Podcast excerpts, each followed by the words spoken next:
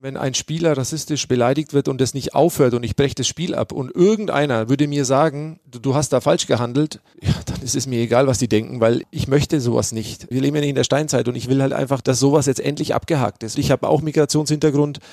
Ich bin hier aufgewachsen, ich habe die deutsche Staatsangehörigkeit. Ich verstehe dann nicht, warum man da jetzt quasi ein Stück weit dann auch ausgegrenzt wird. Und insbesondere wegen der Hautfarbe, da ist ja dann noch schlimmer. Kicker meets the Zone, der Fußball-Podcast. Präsentiert von Tipico Sportwetten mit Alex Schlüter und Benny Zander.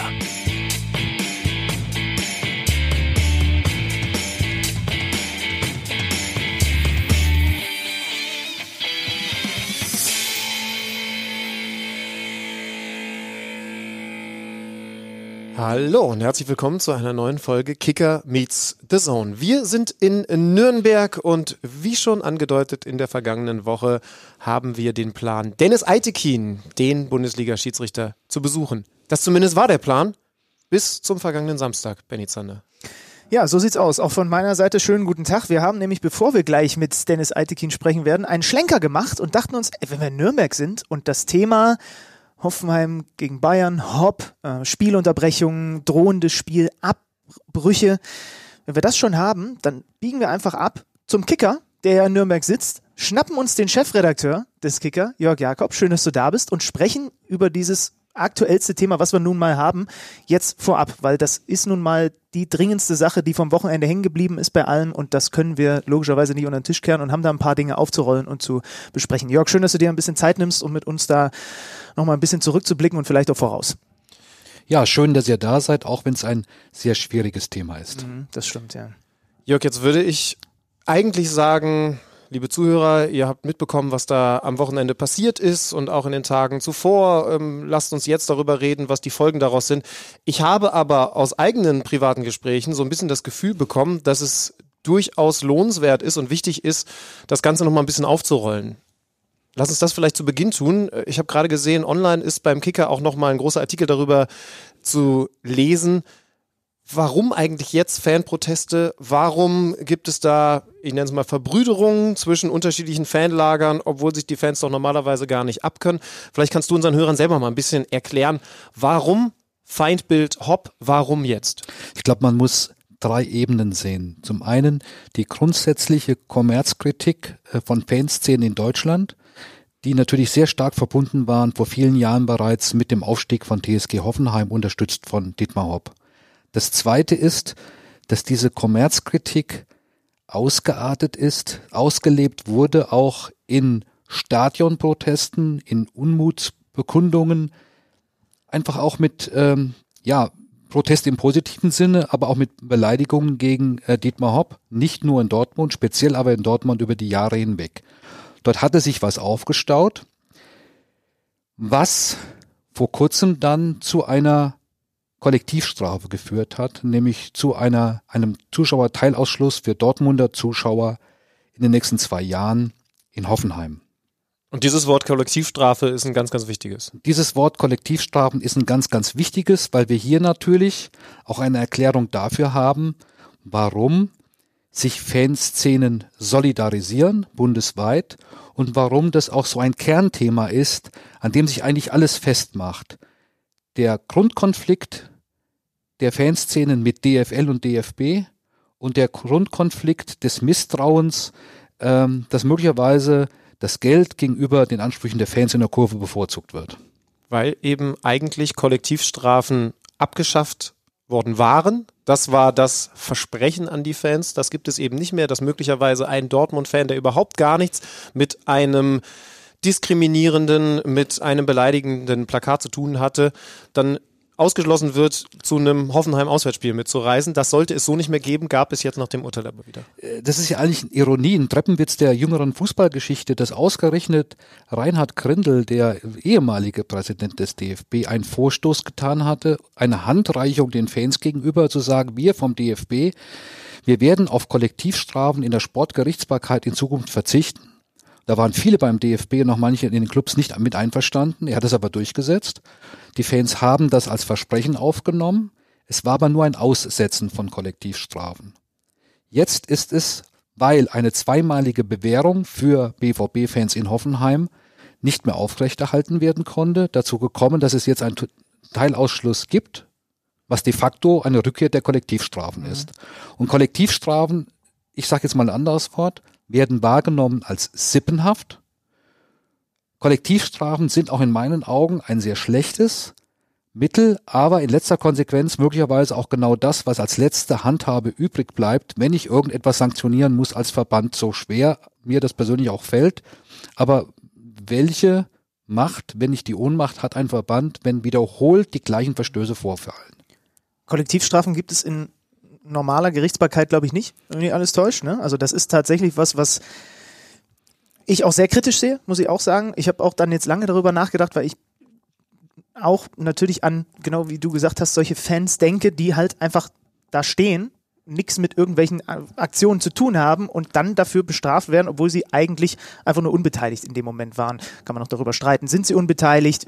Hätten sie keine Ahnung an Dingen, die sie vielleicht stören, auch was hätten ändern müssen? Aber das ist ja erstmal was, was mir bei ähm, der generellen Betrachtung der Berichterstattung bei vielen verschiedenen Medien am Wochenende viel zu kurz kam. Ich verstehe nicht, wie es Artikel geben kann über dieses Thema, die sich mit Fadenkreuz, Hopp und so weiter beschäftigen, die aber dieses Thema Kollektivstrafen, was nun mal der Kern der ganzen Debatte eigentlich ist und weswegen das gerade kommt, die das komplett rauslassen. Ich, ich verstehe diese Aufregung, möchte dir trotzdem widersprechen. Das Thema Kollektivstrafen ist ja nicht neu. Stellt euch mal vor, wir hatten doch den Fall, dass sogar die gesamte Dortmunder Südtribüne mal leer war. Mhm. Ein vorher unvorstellbarer Vorgang eigentlich, auch wegen ähnlichen Protesten, äh, ausartenden Protesten äh, RB Leipzig gegenüber. Immer wieder das Thema Kollektivstrafen zu erwähnen, ist richtig, aber im speziellen Fall ging es ja hier wiederum um Fadenkreuzbanner mhm. in Mönchengladbach, Solidarität gegen dieses Urteil Solidarität mit Dortmund-Fans. Und wir haben mittlerweile, das finde ich eigentlich gut so, ein anderes gesellschaftliches Bewusstsein, was Hass und Hetze angeht. Wir haben auch andere Erwartungen an den Fußball der Gesellschaft und wir haben auch große Worte, selbstdefinierte Wertvorstellungen der des Fußballs, der Fußballbosse, aber auch der, der Ultras. Und irgendwann, finde ich, muss man auch mal anfangen zu sagen, ja, Kritik und Meinungs, Kundgebung und Meinungsfreiheit und auch in besonderen Grenzen der Fankurven ist gut und richtig. Aber es muss auch eine Grenze geben hinsichtlich der Art und Weise von Diffamierungen, Beleidigungen, wo man mhm. sagen muss, stopp. Und das hat der Fußball versucht zu tun. Ob dieser Drei-Stufen-Plan irgendwo Sinn macht, darüber können wir vielleicht nochmal reden. Aber zunächst einmal ging es ja hier wirklich auch in einer sehr sensiblen gesellschaftlichen Debatte darum zu sagen, hey Leute, ihr ufert etwas aus, weil, und das sagen Juristen auch den Fußballvereinen übrigens, das erfüllt den zumindest mal den, den, äh, den Straftatbestand der Beleidigung und ihr müsst eigentlich einschreiten. Und wenn ein Verband da gar nichts macht, hat auch der ein Problem. Aber Jörg, wenn ich ganz kurz einsetzen darf, ähm, das, was viele Fans jetzt kritisieren, ist, dass ausgerechnet hier eine Grenze als überschritten anerkannt wird, da wo eben dieser reiche Milliardär beleidigt wird. Ähm, während beim Rassismus nicht deutlich genug eingegriffen wird, beim Sexismus nicht durchgegriffen wird. Du schreibst in der Ausgabe des Kicker heute am Montag rausgekommen, es darf aber eben auch nur ein Anfang sein oder es sollte nur ein Anfang sein, das was da jetzt mit Hopp als möglicherweise tatsächlich Ausgangspunkt passiert. Absolut. Ähm, denn das wird jetzt, und völlig zu Recht übrigens, in der nächsten Zeit allen im Fußball immer wieder vorgehalten. Warum reagiert er jetzt nicht so, wie in der Causa Hopp, wenn es zu Sexismus, Rassismus, Homophobie zu deutlich erkennbaren Auswüchsen kommt, dann muss sich der Fußball stellen. Und wenn dann eine Mannschaft endlich mal vom Feld geht, um einen angegriffenen Spieler oder eine Spielerin zu schützen, dann ist das vollkommen richtig und das ist die Konsequenz, dass Taten auch wirklich mal den äh, Worten folgen. Und natürlich gab es äh, in der jüngeren Vergangenheit Vorfälle, beim Pokalspiel Herthas in, äh, in Schalke zum Beispiel, wo einfach viel zu spät reagiert wurde, auch vor dem Schiedsrichter Osmers, dem ich in diesem speziellen Fall keinen Vorwurf mache. Aber da darf sich der Fußball nicht mehr nur an irgendwelchen Satzungen ent, entlang äh, äh, hangeln. Dann muss er sich schon den Maßstab gefallen lassen in Zukunft, Leute, wenn er hier kompromisslos gegen Hass und Hetze einschreitet, dann bitte ab sofort in jedem anderen Fall. Und jetzt merken wir, wie schwer es wird, äh, wann wird wirklich demnächst mal ein Spiel ja. abgebrochen oder nicht und die Debatte wird so schnell nicht enden das ist, glaube ich, das, woran sich generell einfach viele stoßen, ne? Wenn, wenn die Grenzüberschreitung bei diesem Pokalspiel, also wenn es da begonnen hätte, wenn da quasi ähm, ganz klar dagegen vorgegangen worden wäre und das wäre jetzt eine Lex Torunariga und nicht jetzt eine Lex Hopp, ne, dann äh, wäre es, glaube ich, für viele auch ganz anders vermittelbar. Ich möchte aber auch nochmal darauf zurückkommen, weil das ist natürlich ein Teil, also wir haben im letzten Podcast auch darüber gesprochen, unterm Strich, da sind wir beide uns ja auch total einig, reden wir auch in den Wochen immer wieder drüber, Beleidigungen, Leute ins Fadenkreuz stellen, das ist übrigens auch egal, ob das im oder außerhalb des Stadions passiert, das ist einfach asozial, das macht man nicht. Jetzt haben die, jetzt haben die Bayern, die das in Hoffenheim gemacht haben, die Fanszene hat danach ein, eine, eine, eine, eine Aussage rausgegeben, wo sie sagen, das ist eigentlich auch nicht unsere Wortwahl, den Dietmar Sohn als Sohn einer Punkt, Punkt, Punkt mhm. zu bezeichnen, aber wir nutzen das, weil wir wissen, dann kriegen wir die Aufmerksamkeit für das Thema, was wir eigentlich besetzen wollen. Also Fadenkreuze und dieses Schimpfwort Hurensohn als äh, ein Mittel, um zu sagen, das nehmen wir jetzt. Und die haben selber wortwörtlich gesagt, das ist eigentlich nicht das, wie wir gerne kommunizieren, weil wir aber dann wissen, dann kriegen wir die Aufmerksamkeit. Was fangen wir damit an? Ja, das war ja auch, auch das Thema massenweise Banner auf der Süd in Dortmund gegen RB Leipzig. Einige waren völlig kreativ, völlig lustig, absolut okay, Comic äh, äh at, its, at its best. Aber äh, dann aber auch, auch welche, die, die du halt, äh, die unerträglich sind, Ralf Langig gegenüber zum Beispiel damals.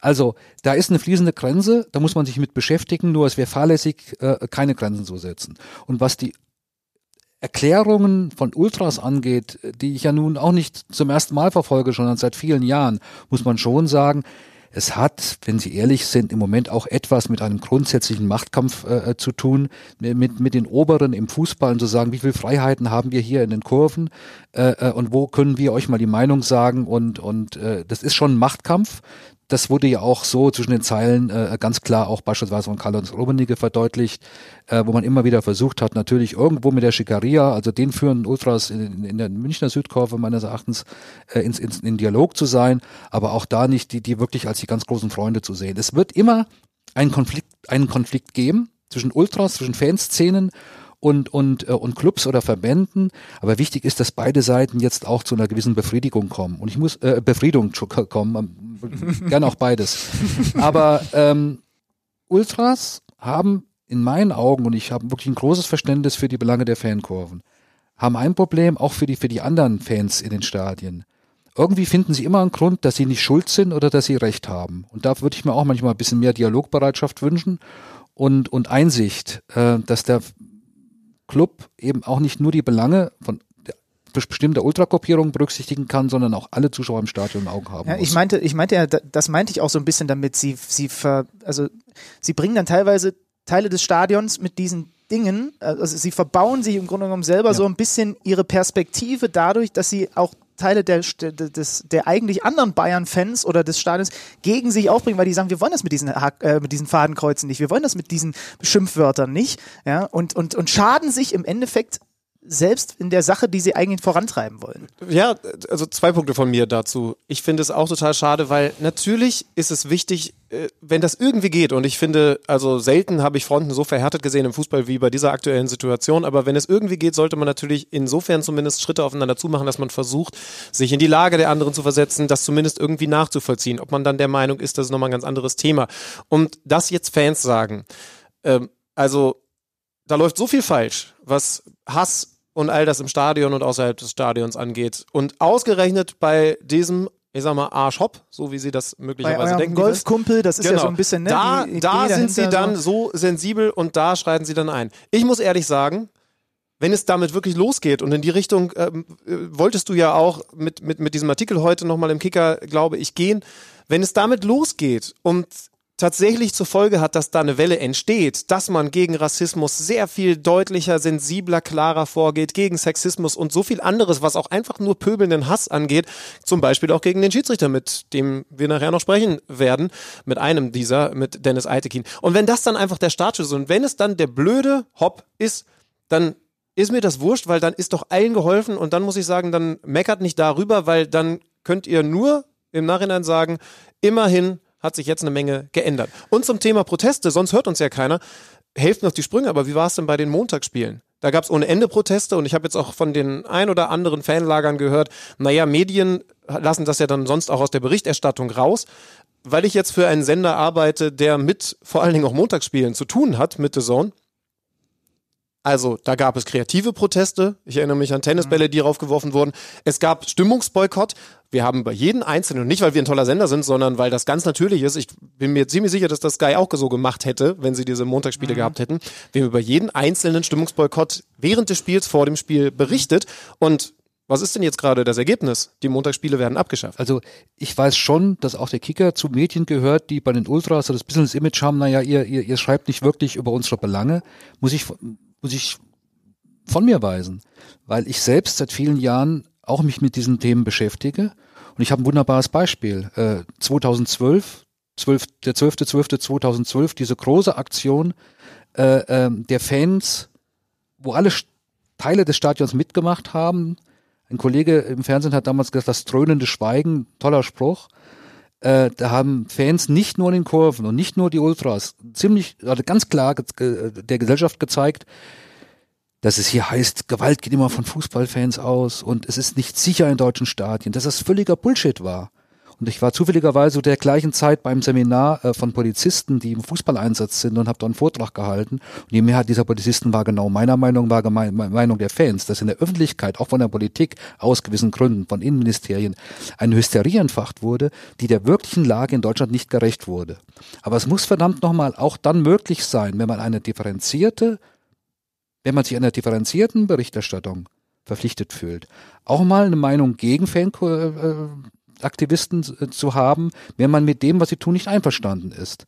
Und dann ist man nicht gleich schlecht und gleich äh, oldschool und gleich altbacken und gleich nur auf der Seite der, der, der Rummeniges und Co. Nein, da muss man auch, auch mal die andere Seite akzeptieren, eine andere Meinung. Und damit, finde ich, muss man umgehen. Wir brauchen eine gesunde Streitkultur, zu der gehören Provokationen, zu der gehören Sprechchöre. Aber jetzt, besonders in der aktuellen Phase, gehören da nicht mehr Hatz und äh, Hass und Hetze hin. Und das ist ein ganz wichtiger Punkt gewesen. Es hat sich in den letzten Wochen etwas verändert. Und jetzt ist es im Fußball mal zu einer Aktion gekommen von Spielern, die gesagt haben, so machen wir jetzt im Moment mal nicht weiter. Was zunächst mal ein klares Zeichen war. Und jetzt müssen wir alle sehen, dass wir damit vernünftig umgehen in den nächsten Wochen. Das, das sieht nur halt so aus, dass ähm, man sich natürlich von Dialogbereitschaft komplett entfernt aktuell. Ne? Also die, die Fronten sind ja dermaßen verhärtet, äh, da brauchst du ja, egal wo, wie darüber berichtet wird. Und das wird natürlich, also was hat das was hat es für, für Konsequenzen, was hat es für Folgen? Wie werden die Fans sehen? Jetzt vielleicht schon in den kommenden Tagen beim DFB-Pokal und auch in den Wochen danach wird es jetzt immer wieder, einfach weil sie sagen, wir ziehen jetzt auch so ein bisschen DFL, DFB an der, an der, an dem Ring durch die Manege und kommen nah dran an den Spielabbruch. Ja. Ich weiß, du hast auch noch einen Punkt, ähm, weil wir ja unterschiedliche Seiten beleuchten wollen. Das ist ja unser Anspruch, ähm, den man, glaube ich, schon auch noch einmal in den Ring werfen darf. Der FC Bayern Offensichtlich überlegt er gerade, die Schickeria nicht mehr als Fanclub anzuerkennen. Das sind jetzt unsere Informationen ein Fanclub wie die Schickeria hat, du sagst es richtig, immer mal wieder provoziert und ist zu kritisieren, aber er macht natürlich auch sehr, sehr viel Gutes. Ja, er, er, er legt den Finger in die Wunde über die, über die Verbindung des FC Bayern zu Katar, er, die Schickeria beschäftigt, und das muss man jetzt gar nicht nur auf die Schickeria begrenzen, beschäftigen sich mit Themen wie ähm, familiengerechte Anstoßzeiten, Ticketpreise, all diese Dinge, die, und das ist uns, glaube ich, an dieser Stelle auch einmal wichtig zu sagen, die halt auch so eine aktive Fanszene aussehen und wichtig machen als Gegenstimme Stimme zu bestimmten Strömungen und ich, man, man sieht nur so ein bisschen die Gefahr und ich hoffe, dass das nicht passiert, aber Teile dieser aktiven Fanszenen sehen das so, dass jetzt das, was hier gerade passiert, in einem Abwasch gleich noch damit dazu genutzt wird, sie so ein bisschen ja, mundtot zu machen, was andere Themen angeht. Ja, dass man vor dieser Gefahr warnt und das als Betroffener so sieht, akzeptiere ich. Ich glaube allerdings fest daran, dass es in der Breite nicht so kommen wird, weil es genügend Vereinsvorstände auch gibt, die, die den Dialog weiterhin suchen werden mhm. und auch führen werden. Äh, es ist ein sehr komplexes Thema. Ultrakultur bedeutet auch ein, zum großen Stück eine Jugendbewegung, eine Jugendsubkultur. Sie bedeutet auch damit automatisch so ein Stück Ungehorsam und Grenzüberschreitung, bedeutet aber auch ganz viel soziales Engagement und, und auch eine Kompetenz. Ähm, das muss man sich bewahren. Wir dürfen aber auch die Augen nicht davor verschließen, dass es in den Vereinen, bei Sportdirektoren, bei Präsidenten, bei Geschäftsführern großen Respekt gibt vor Gruppen, die auch Ultragruppierungen sind und die eben nicht nur auf der sozialen Schiene unterwegs sind, sondern die in der Tat auch mit bestimmten Machtinstrumenten, ja durchaus auch mit Gewaltandrohung, äh, auch zum Teil einzelne Vereinsvorstände schon in der Vergangenheit oder Manager unter Druck gesetzt haben oder äh, mit, mit Todeskreuzen beim Training auf, äh, aufwarten oder was auch immer. Es gibt natürlich da auch Auswüchse, die dürfen wir auch nicht unterstützen. Aber nochmal, das Thema ist so komplex, dass wir nicht alles über einen Kamm äh, scheren dürfen. Nur das, wo wir einen kleinsten gemeinsamen Nenner jetzt sehen müssen, ist, wir haben eine sehr sensible, brisante Phase und es müssen alle Beteiligte jetzt verdammt nochmal sich anstrengen, dass das wieder in vernünftige Bahnen gerät. Das werden nie, die werden nie zusammensitzen und, und We Shall Overcome singen. Aber wir müssen diese Streitkultur erhalten in, in gewissen Bahnen, weil sonst kommen wir wirklich auch wieder zu Gewaltszenen und, und zu, zu anderen und erpresserischen Methoden äh, zwischen Ultras und, und Clubs, die keiner will, die es in anderen Ländern gegeben hat oder noch gibt äh, und, und äh, wo wir eigentlich, stolz ist ein blödes Wort, aber, aber ja, berechtigt froh darüber sein konnten, dass wir so eine Fußballkultur in der Vergangenheit in Deutschland noch hatten, wie wir sie eigentlich hatten. Und wir haben auch halt keine leblose Fußballkultur, wie wir sie zum Beispiel, da müssen wir nur einmal über einen großen Teil drüber gucken. Also ich will keine Fanverhältnisse, wie man sie in der NBA hat, ähm, die, wo die halt zum Entertainment dahin gehen und ansonsten aber kein Engagement äh, im Grunde genommen für ihren Club zeigen, ja, oder dass wir irgendwann keine Stehplätze mehr in den deutschen Stadien haben oder sonst was, was natürlich jetzt von verschiedensten Seiten schon wieder gefordert wird. Ähm, also ist, ist richtig, aber wir haben eben auch eine lebende Fankultur und ich finde zum Thema, das will ich jetzt einfach noch einmal anbringen, zum Thema lebende Fankultur kann durchaus auch die These passen, dass man sich weiterentwickelt. Denn wenn ich jetzt höre, dass es einfach schon immer so war, dass in den Stadien gepöbelt wird, das ist, das ist halt ein ja, Proletensport und das muss man eben dann so akzeptieren, weil das es war, war immer schon so. immer ein rauer Ton. Ja, was ist das für ein Argument? Wir haben uns doch weiterentwickelt. Ich, ja? Gut, dass ihr das so seht. Finde ich, finde ich ganz toll, äh, weil ähm, eins muss man ja auch mal sagen, also die absolut kreativen neuen neuen Songs äh, äh, höre ich auch nicht. Ich höre äh, also man, es gibt viele Möglichkeiten, sich auszudrücken, auch in anderen Fankulturen, die es immer noch gibt. Es gibt, wir sind weiß Gott nicht allein auf dieser Fußballwelt in Deutschland und sollten nicht immer so tun, als hätten wir den Stein des Weisen erfunden. Also ich finde, das ist ein toller Punkt von euch. Ja, ich möchte im Stadion auch mich anders verhalten als, als bei einem, bei einem Business-Meeting, das ist vollkommen klar. Wird das auch weiterhin tun. Aber äh, warum sollten wir nicht äh, äh gerade im Fußball auch nochmal ja, Streitkultur und auch ein bisschen Frotzelei äh, vor Beschimpfung setzen? Mhm. Und das halt vielleicht auf eine etwas kreativere Art und Weise als das bist, weil dann kriegst du auch, glaube ich, als Ultra, als Ultrakurve kriegst du den Rest des Stadions auch deutlich mehr noch mit auf deine Seite. So, wenn du diese, wenn du dieses martialische, dieses, dieses, das ist aber das, was uns die Aufmerksamkeit bringt, ja, wenn du das vielleicht irgendwie rauslässt. Also, natürlich gehört es dazu, dass ich mal äh, äh, Sportgesänge mache. Am besten nicht gegen einen eigenen jungen Torhüter. Es ist so irre, wie oft eigene Spiele angegangen werden. Es gibt so viele Möglichkeiten, sich auszudrücken. Und man muss da, weiß Gott nicht, sich verhalten wie im Kloster. Aber so, so ein bisschen mehr Kreativität und ein bisschen öfter mal die Birne einschalten, finde ich mhm. schon ganz gut. Und ich kann auch eins sagen. Ich verstehe zwar, dass man ähm, bei der einen oder anderen Aktion meint, man müsste sich vermummen, um nicht erkannt zu werden. Aber trotzdem finde ich, wer sich in einem Fußballstadion vermummt, um eine Aktion so zu machen, der ist einfach am falschen Platz unterwegs. Äh, und das sind aber auch Bilder übrigens, die viele andere Fans abschrecken. Stichwort martialisch. Das sieht halt nicht so aus, als könntest du gleich mit dem ein bisschen schungeln gehen. Mhm. Da muss man auch ein bisschen die Gefühle anderer Menschen respektieren. Und das ist übrigens auch die Pflicht der Clubverantwortlichen, die eben nicht nur an ihre Kurve denken, sondern auch Verantwortung haben für das große Ganze, natürlich auch fürs Geld verdienen. Aber die gucken wirklich nicht nur nach dem Geld, die gucken auch danach, dass das Gesamtkonzept stimmt. Was glaubst du jetzt, wie es weitergeht? Also ist das wirklich der Anfang und wird da jetzt regelmäßig, weil, weil es, es gilt ja dann auch noch zu definieren, ab wann, also wird bei jedem beleidigenden Gesang sofort die Durchsage Nein. gemacht, ne? Kann ja nicht sein. Ja.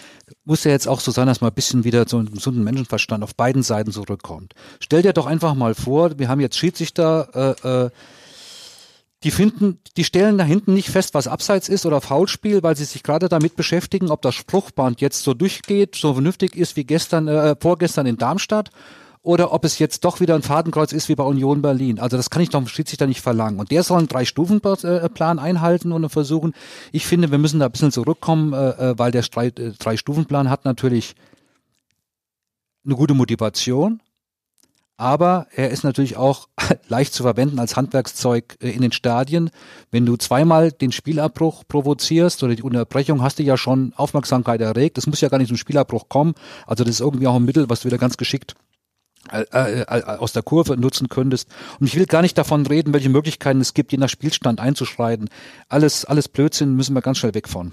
Ja, da ähm, kann noch einiges auf uns zukommen. Ich glaube, jetzt schon hat das bei uns am Mikro gesagt bei der Saison, ne? dass er sagt, im Grunde ein Drei-Stufen-Plan ist, dass du zweimal den un, ungestraft, äh, Ungestraft ob man nicht dann noch darfst, eine was du- persönliche ja. juristische Strafe aussprechen Ja. kann, ist was anderes, aber ungestraft äh, sowas machen kannst, zum Beispiel ein Fadenkreuz ähm, auf der Tribüne hochhalten kannst und erst beim dritten Mal wäre dann eine Strafe da, aber zweimal kannst du, hast du quasi eine Legitimation, wenn man das so will.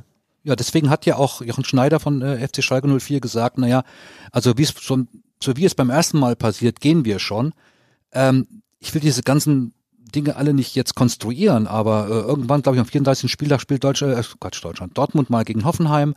Ähm, wenn Bayern das Spiel abgebrochen worden wäre, dann wäre es aufgrund der, der Banner aus dem Bayern-Block äh, als Niederlage für die Bayern gewertet worden. Ja, herzlichen Glückwunsch das Meisterschaftsrennen, was da alles theoretisch denkbar ist. Glaube aber, das will keiner. Im Moment geht es wirklich um eine politische Diskussion im deutschen Fußball, um eine Fußballkulturelle, die mit unkulturellen Mitteln geführt wird und es geht um einen Machtkampf, in dem man ähm, hoffentlich immer noch auch einen Dialog findet, um diesen Machtkampf zu beenden. Punkt. Wir nehmen ein paar dieser Themen jetzt noch mit zu Dennis Eitekin, denn da gibt's noch mal eine zusätzliche Sichtweise. Ich glaube, wir haben jetzt schon gemerkt, was das eben für ein komplexes Thema ist. Es ist kompliziert. Eine Sache zum Ende noch, das Thema Fadenkreuz. Auf einer Tribüne, hochgehalten von Fans, ist nicht kompliziert. Da hört für mich die Komplexität auf, denn da gibt es dann auch keine Diskussion mehr für mich. Ich glaube, da sind wir uns einig. Yes. Ähm, da ist dann kein Argument mehr pro oder contra zu sehen, wenn du auf diese Art und Weise im Grunde eine Todesdrohung gegenüber einer einzelnen Person aussprichst, Ja. dann hört's auf mit der Komplexität. Ja, man muss dann nicht suchen, was steckt hinter dem Fadenkreuz. Das Fadenkreuz an sich ist einfach nicht legitim. Punkt. Ja, Wir wechseln Jörg. das Büro. ja, genau. Vielen lieben Dank. Wir gucken mal, ob wir den Dennis Eitekin ja gleich noch abgegriffen bekommen und dann versuchen wir mit dem das auch nochmal so ein bisschen aus Schiri-Sicht zu beleuchten, denn er ist, du hast es gerade schon gesagt, einer der Betroffenen, die sich mit dem ganzen Schlamassel jetzt rumschlagen dürfen. Da bin ich sehr gespannt. Danke, Jörg. Ich danke euch. Welcher Bundesligist stemmt am Ende der Saison die Meisterschale in die Luft? Wer kämpft um den Klassenerhalt? Auf tipico.de kannst du deinen Tipp abgeben. Einfach auf unsere Seite gehen und auf deinen Favoriten setzen. Wenn du schon mal bei Tipico auf Sportwetten getippt hast, kennst du dich ja bestens aus. Für alle Neuansteiger ist noch eines wichtig zu wissen. Tipico Sportwetten verdoppelt deine erste Einzahlung. Registriere dich noch heute und sichere dir so den Willkommensbonus bis zu 100 Euro. Du erhältst den Bonus sofort nach deiner ersten Einzahlung. 18 plus. Glücksspiel kann süchtig machen. Hilfe unter www.spieleambulanz.de. Wir sind eins weitergezogen innerhalb von Nürnberg, einmal vom Kicker rüber in die Büroräumlichkeiten von Dennis Eitekin. Wir freuen uns wirklich ein Loch im Bauch, haben das die letzte Woche über schon gemacht, dass wir zum ersten Mal in der Geschichte dieses Podcasts mit einem aktiven Schiedsrichter reden dürfen über so viele Themen. Es sind nach dem Wochenende noch viel mehr dazugekommen, aber erstmal Dennis, danke, dass du uns empfängst und dass wir alle unsere naiven kleinen Schiedsrichterfragen heute an dich weiterreichen dürfen. Ja, danke, dass ihr euch die Zeit genommen habt und nach Nürnberg gekommen seid. Ähm, Ein wir- Besuch lohnt sich. So viel kann ich schon mal an all diejenigen, die vielleicht mal mit dem Gedanken gespielt haben, weitergeben. Nürnberg ist äh, nicht zu unterschätzen als Stadt. Nee, nee, nee. Also äh, sehr bekannt natürlich durch den Weihnachtsmarkt, Genau. ähm, den Christkindlesmarkt, aber hat auch äh, sonstige Themen anzubieten. Also es ist schon recht überschaubar, 500.000 Einwohner, aber es ist trotzdem alles sehr, sehr schick. Wir sind vorhin vom Bahnhof her flaniert mit unserem kleinen Technikkoffer durch die Sonne. Also Nürnberg hat uns auch sehr nett empfangen. Und wir haben dabei schon ein bisschen auch natürlich darüber gesprochen, wie gehen wir das mit dir heute an? Wir haben ja gerade, nur damit du auch dich abgeholt fühlst, wir haben gerade eben ausführlich schon mal diese Thematik, die da am Wochenende aufgeploppt ist, diskutiert mit dem Chefredakteur des Kickers. Und ähm, wir haben, das kann ich euch Hörern schon mal sagen, wir hätten Fragen vorbereitet für eine sechsstündige XXL-Folge mit Dennis Eidekin. Also wirklich so viele, wa- was wir alle da in unser gemeinsames Dokument reingetragen haben, hatten wir noch nie bei einem Interviewgast, wie wir es bei dir hatten. Und jetzt müssen wir aber natürlich durch die Geschehnisse da in den Stadien vom Wochenende damit mal einsteigen. Und äh, mich würde zuerst mal interessieren, wie der Austausch zwischen euch Schiedsrichtern zu diesem Thema jetzt auch nach dem Wochenende gewesen ist, aber wenn ich es richtig mitbekommen habe, hattet ihr vor dem Spieltag auch nochmal klare Ansagen dazu? Klär mich da mal auf ein bisschen. Ja, ja, also, also grundsätzlich äh, gilt ja bei solchen Vorkommnissen, ähm, dass ähm, wir haben ja schon international, aber auch national klare, klare Anweisungen, wie wir ähm, dort handeln müssen. Ähm, es sind ja dieser, dieser Drei-Stufen-Plan, der vorgegeben ist. Ähm, das ist eher, mh, also bei der UEFA ist es natürlich sehr, sehr ähm, dominiert auf das Thema Rassismus. Also wenn solche Vorfälle eben ähm, stattfinden, dass wir dann eben diesen, dieser, dieser Drei-Stufen-Plan eben ähm, durchgeführt wird. Jetzt in, in, in, so einer, in so einem Fall ist es de facto absolut richtig, auch, auch hier quasi diesen Drei-Stufen-Plan dann anzuwenden weil jetzt eine einzelne Person in der Form eben ähm, ja zu beleidigen oder so massiv anzugehen, ähm, das hat ja mit Fußball nichts mehr zu tun und ähm, da muss jeder letztendlich seinen Beitrag leisten, dass das aus den Stadien entfernt wird. Es gab aus unterschiedlichen Richtungen die Kritik, dass man genau diesen Drei-Stufen-Plan beim Thema Rassismus bislang zu vorsichtig angegangen ist oder nicht konsequent genug umgesetzt hat. Den gibt es ja schon länger, jetzt, den gibt es doch genau, seit 2009, ja, ja. oder? Den, den ja. gibt es also gibt's schon ewig, also soweit, also ich, ich, ich bin ja schon ewig Schiedsrichter, aber ich kann, äh, so, soweit ich da äh, denken kann, ist es schon so, dass wir immer wieder auf dieses Thema hingewiesen äh, werden und auch das dann auch umsetzen die Voraussetzung ist, dass wir es mitbekommen. Das ist eben das mhm. Hauptproblem. Also dass äh, du bist ja als Schiedsrichter dann auch mit zig Sachen beschäftigt im Spiel und wenn dann sowas passiert, ähm, ziehen wir das natürlich konsequent auch durch, aber du musst es halt erstmal mitbekommen. Das habe ich mich auch gefragt. Du warst jetzt als Videoschiedsrichter im Einsatz bei ja. der Partie Mainz gegen Paderborn. Genau. Da ist wenn ich es richtig mitbekommen habe, nichts in der Richtung passiert oder, nee. oder gab es Vorkommnisse. Nee. Wärest du als VAR in so einer Situation dann auch beauftragt äh, oder in der Lage, deinem Schiedsrichter weiterzugeben, schau mal da auf die Tribüne, ich habe eben erkannt, da ist ein Plakat? Also ich muss sagen, Richtlinien, Vorgaben hin oder her, aber ähm, da lasse ich auch dann Richtlinien quasi in irgendeiner Schublade verschwinden, wenn ich äh, also solch diffamierenden äh, Äußerungen sehe als Videoschiedsrichter und ich das am Bildschirm mit sechs, sieben, acht Monitoren erkenne, dann sage ich das selbstverständlich, weil da ist mir dann jede Anweisung, äh, die, die wir da bekommen, auch dann letztendlich egal, weil da geht es am Ende des Tages darum, dass wir den Sport sauber machen wollen und den Fußball wieder, ähm, äh, also sowas hat ja mit Fußball nichts zu tun und insofern, wenn uns das aufgefallen wäre, was Gott sei Dank jetzt nicht der Fall war, da war ja, da war ja, da war ja nichts dergleichen, zumindest haben wir da nichts mitbekommen, ähm, dann hätten wir da mit Sicherheit eingegriffen, weil das einfach ähm, für mich ein Unding ist. Und ich glaube, es lohnt, diesen Drei-Stufen-Plan noch mal ein bisschen näher zu erläutern, weil es den schon so lange gibt mhm. und jetzt ist er gerade so präsent geworden. Ja. Das heißt, die erste Stufe funktioniert wie und wird vor allen Dingen wann genau eingeläutet? Ja gut, wenn wir, also die, die, die klassischen Vorgaben in dem äh, Thema ist, wenn wir was erkennen, wenn wir, wenn wir ähm, wenn irgendwas, äh, ja, wenn, wenn, wenn Beleidigungen, rassistische Äußerungen äh, ähm, uns auffallen, dann ist die Anweisung, dass wir das Spiel stoppen und eine umgehende äh, Stadiondurchsage veranlassen. Das ist quasi die, die, die, die erste Stufe, dass das eben entsprechend ähm, aufhört. Und ähm, ja, und dann geht's eben weiter mit den, mit den weiteren Stufen. Die zweite Stufe ist, wenn es nicht aufhört, dass man dann eben äh, die Mannschaften dann äh, mit den Mannschaften äh, in die Kabinen reingeht und ähm, ja, bis hin dann letztendlich zum Spielabbruch dann in der, in der allerletzten Stufe. Aber das ist natürlich, ähm, das will keiner, das, das möchte keiner, aber wenn's, ähm, ja, wenn, wenn, wenn, wenn das eben nicht, ähm, wenn, wenn wir da und sind, wir sind, wir sind ja auch letztendlich nur ähm, da mit, mit dem Thema ähm, konfrontiert und müssen da eben auch dann durchgreifen. Ist das im Grunde genommen das, was auch passiert, wenn es Pyro im Stadion gibt, dieser Plan? Ja, also ja, also man kann das, äh, zumindest ist es ähnlich gelagert. Äh, nur beim Thema Pyro ist es ja so, ähm, da versuchen wir natürlich auch ähm, durch die Stadiondurchsagen, ähm, aber auch durch die, durch die Kommunikation mit den äh, Verantwortlichen vor Ort äh, das Ganze dann einzudämmen. Die Mannschaften versuchen wir dann mit, mit, mit einzubeziehen, dass die dann ein bisschen beruhigend auf die Fans ähm, eben auch auswirken. Das ist ja äh, ähnlich gelagert. Aber ähm, das ist wirklich sehr situativ bei dem Thema Rassismus, bei dem Thema Diskriminierung. Ähm, da empfinde ich es persönlich noch viel konsequenter. Also da ist da da ist das Vorgehen aus meiner Sicht viel konsequenter. Ähm, auch wenn ich jetzt ähm, auch Thema Pyro ist ja auch natürlich jetzt nicht ohne. Ähm, da können, da können Sachen passieren, die, die, die wollen wir alle nicht im Stadion auch haben, aber letztendlich da ähm, tut man es ja manchmal so ein bisschen ab und sagt, naja, das ist ja so, es gehört dazu und äh, Bengalos und sonst was, aber das ist eben, das gehört eben nicht dazu.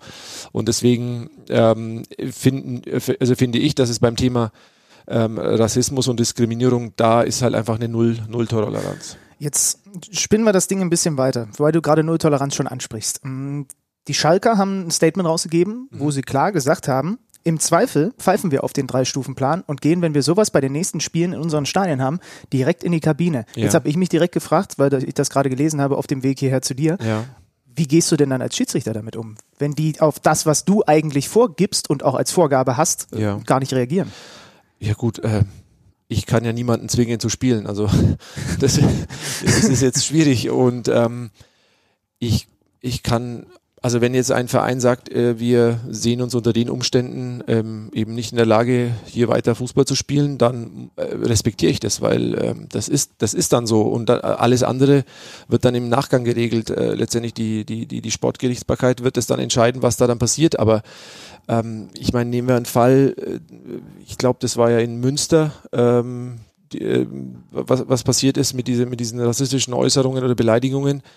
Also ich kann das alles nachvollziehen, wenn da eine Mannschaft sagt, nee, das wollen wir nicht, weil das hat mit Fußball nichts zu tun, das hat auch in, in, in, in Fußballstadien nichts zu suchen und ähm, insofern muss man eben abwarten, was jetzt da passiert. Ähm, Aber seid ihr darauf vorbereitet? Also vom Ja. DFB, von der FIFA, wenn ein Team von sich aus den Rasen verlässt, dann handelt so und Ja, nee, also vorbereitet, also ich mein, wir haben ja auch Menschenverstand und ähm, da, da, das hilft meistens und ich werde nie im Leben, ich werde keine Mannschaft dazu zwingen, jetzt zu sagen, jetzt macht weiter äh, und, und, und, und stellt euch nicht an oder sonst was. Das ist ja, das, also für mich ist das alles nachvollziehbar, aber es ist tatsächlich dann auch nicht, ähm, also ich kann das natürlich nicht entscheiden und die Mannschaft jetzt da zwingen zu sagen, ihr, ihr, ihr habt jetzt aber äh, weiterzuspielen und äh, ich kann das dann letztendlich nur zusammenfassen, ähm, was passiert ist und ähm, als letztendlich als als Fußballliebhaber ist das nachvollziehbar, weil ich meine, ich will niemanden, also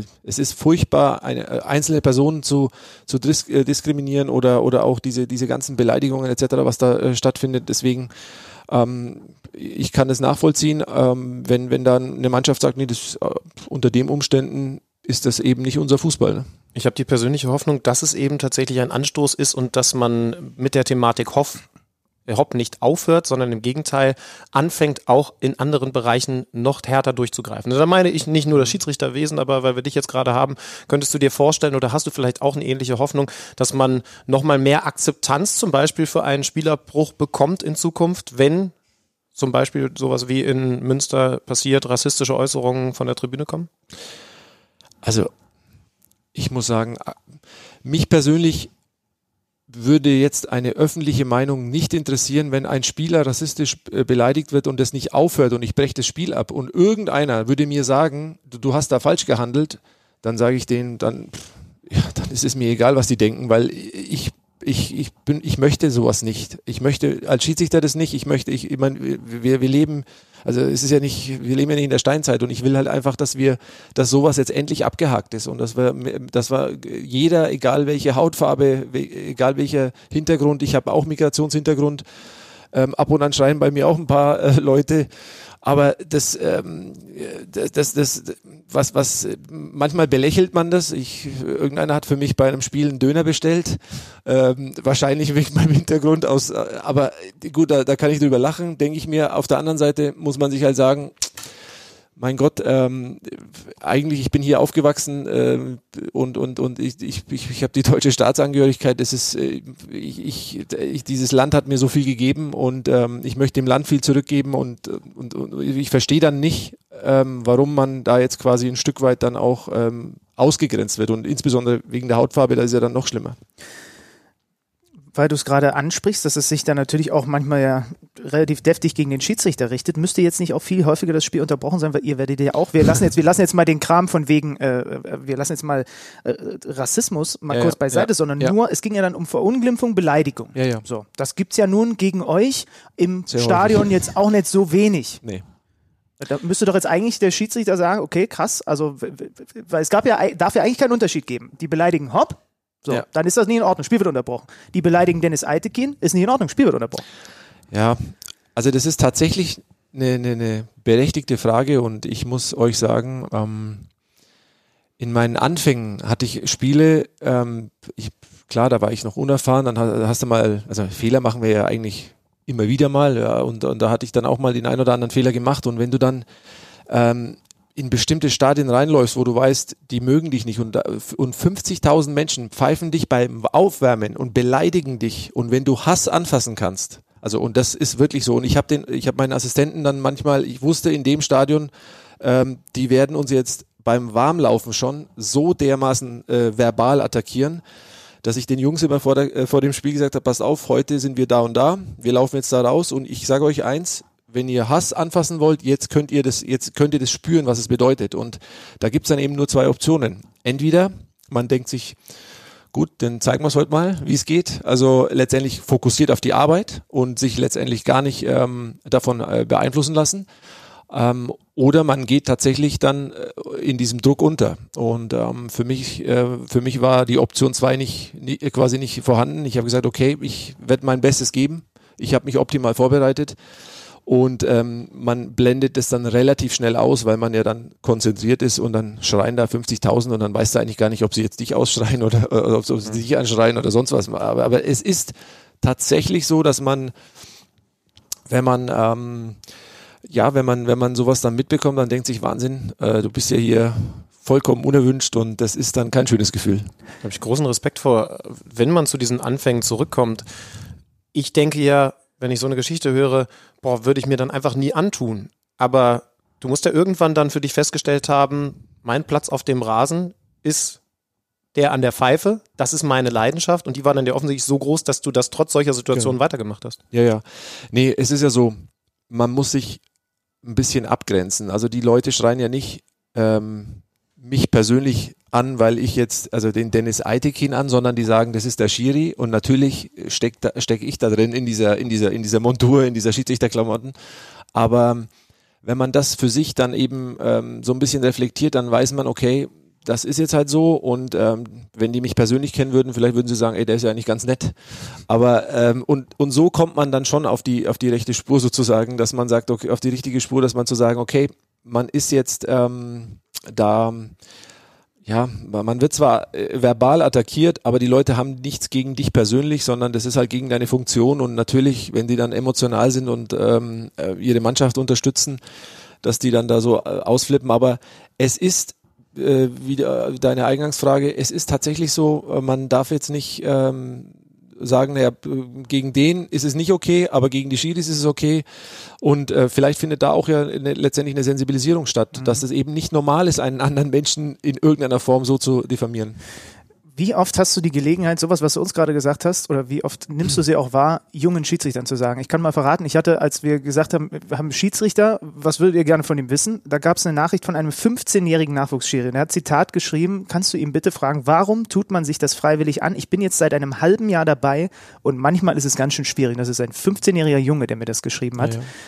Ja, ähm, ja also es ist so, man braucht ja eine hohe Leidenschaft für den Fußball, man muss den Fußball lieben. Ähm, und ich habe ja dann, ich habe ja selber sechs, sieben, acht Jahre gespielt und dann ähm, habe ich gemerkt, ey, irgendwie habe ich nur ein gesundes Halbwissen bei den Regeln und das ist ja auch nicht so äh, äh, im Sinne des Erfinders, dachte ich mir, da habe ich diesen Schiedsrichterlehrgang gemacht und äh, bin dann eben dabei geblieben und es war irgendwie, das war eine besondere Herausforderung, jedes Mal 22 Spieler, Trainer, eben äh, im Prinzip diese 90 Minuten ähm, vernünftig über die Bühne zu bekommen, so dass die Leute sich denken, okay, an dem lag es heute nicht. Ähm, also das ist ja, wenn die uns nicht ansprechen oder wenn die uns nicht erwähnen, dann sind wir ja schon glücklich sozusagen.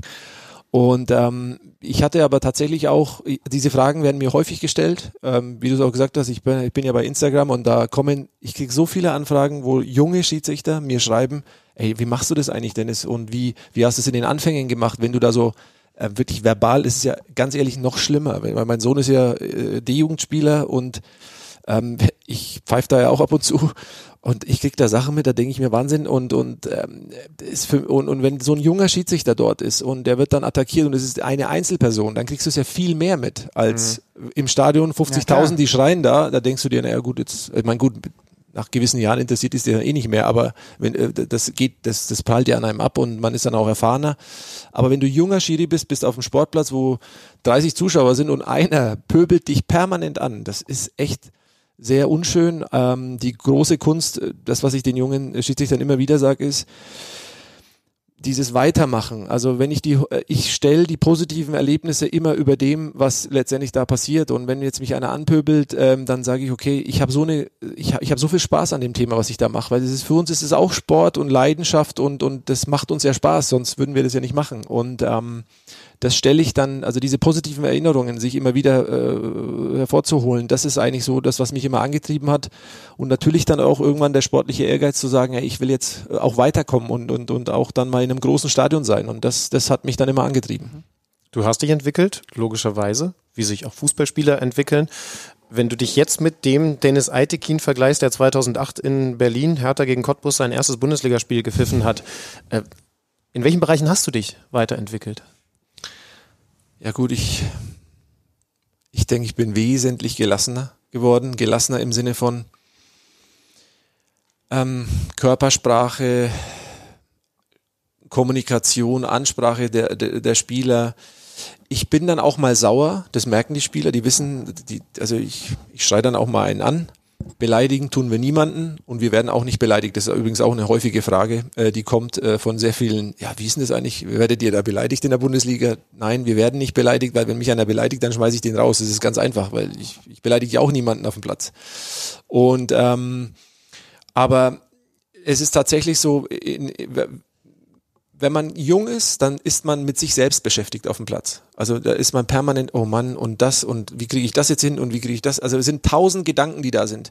Und je mehr Erfahrung man hat, desto mehr Automatismen kommen, desto mehr gelassener wird man, desto mehr nimmt man wahr. Also man nimmt dann auch tatsächlich im Stadion mal eine, einen, einen, einen sensationellen Spielzug wahr oder ein super Tor anders wahr, weil so bist du so fokussiert, du dann fällt da so ein Tor. Man, da gab es Situationen, da wusste ich nicht mehr, wer das Tor geschossen hat, weil ich mir gedacht, da war ich so fokussiert äh, mit Sachen beschäftigt war. Und so nimmst du plötzlich auch diese, diese, diese, diese Schönheit des Fußballs oder diese, diese Spielzüge oder du nimmst plötzlich wahr, wie die dann taktisch umstellen und dann, ähm, wenn meine Assistenten dann sagen, ey, pass mal auf, jetzt ist dann hier der und der und dann, also es ist einfach, es ist einfach ähm, echt schön und ich genieße wirklich jedes Spiel, weil mir das unglaubliche Freude bereitet, wenn ich, ähm, ich fahre jetzt dann heute Abend dann nach Saarbrücken, weil ich ja morgen Saarbrücken gegen Düsseldorf äh, Pokal habe. Und ähm, ist auch total spannend, klar, DFB-Pokal Viertelfinale, ähm, Underdog gegen Bundesligisten, das ist auch eine, eine, eine besondere Partie. Und ähm, ja, das ist auch eine, eine, eine Herausforderung und diese Freude und diese Leidenschaft, solange ich die hab, ähm, die versuche ich dann auch den ganz Jungen weiterzugeben, zu sagen, wenn du Spaß an der Sache hast, dann, dann, dann wirst du dranbleiben und, und auch diese negativen Erlebnisse äh, beiseite legen.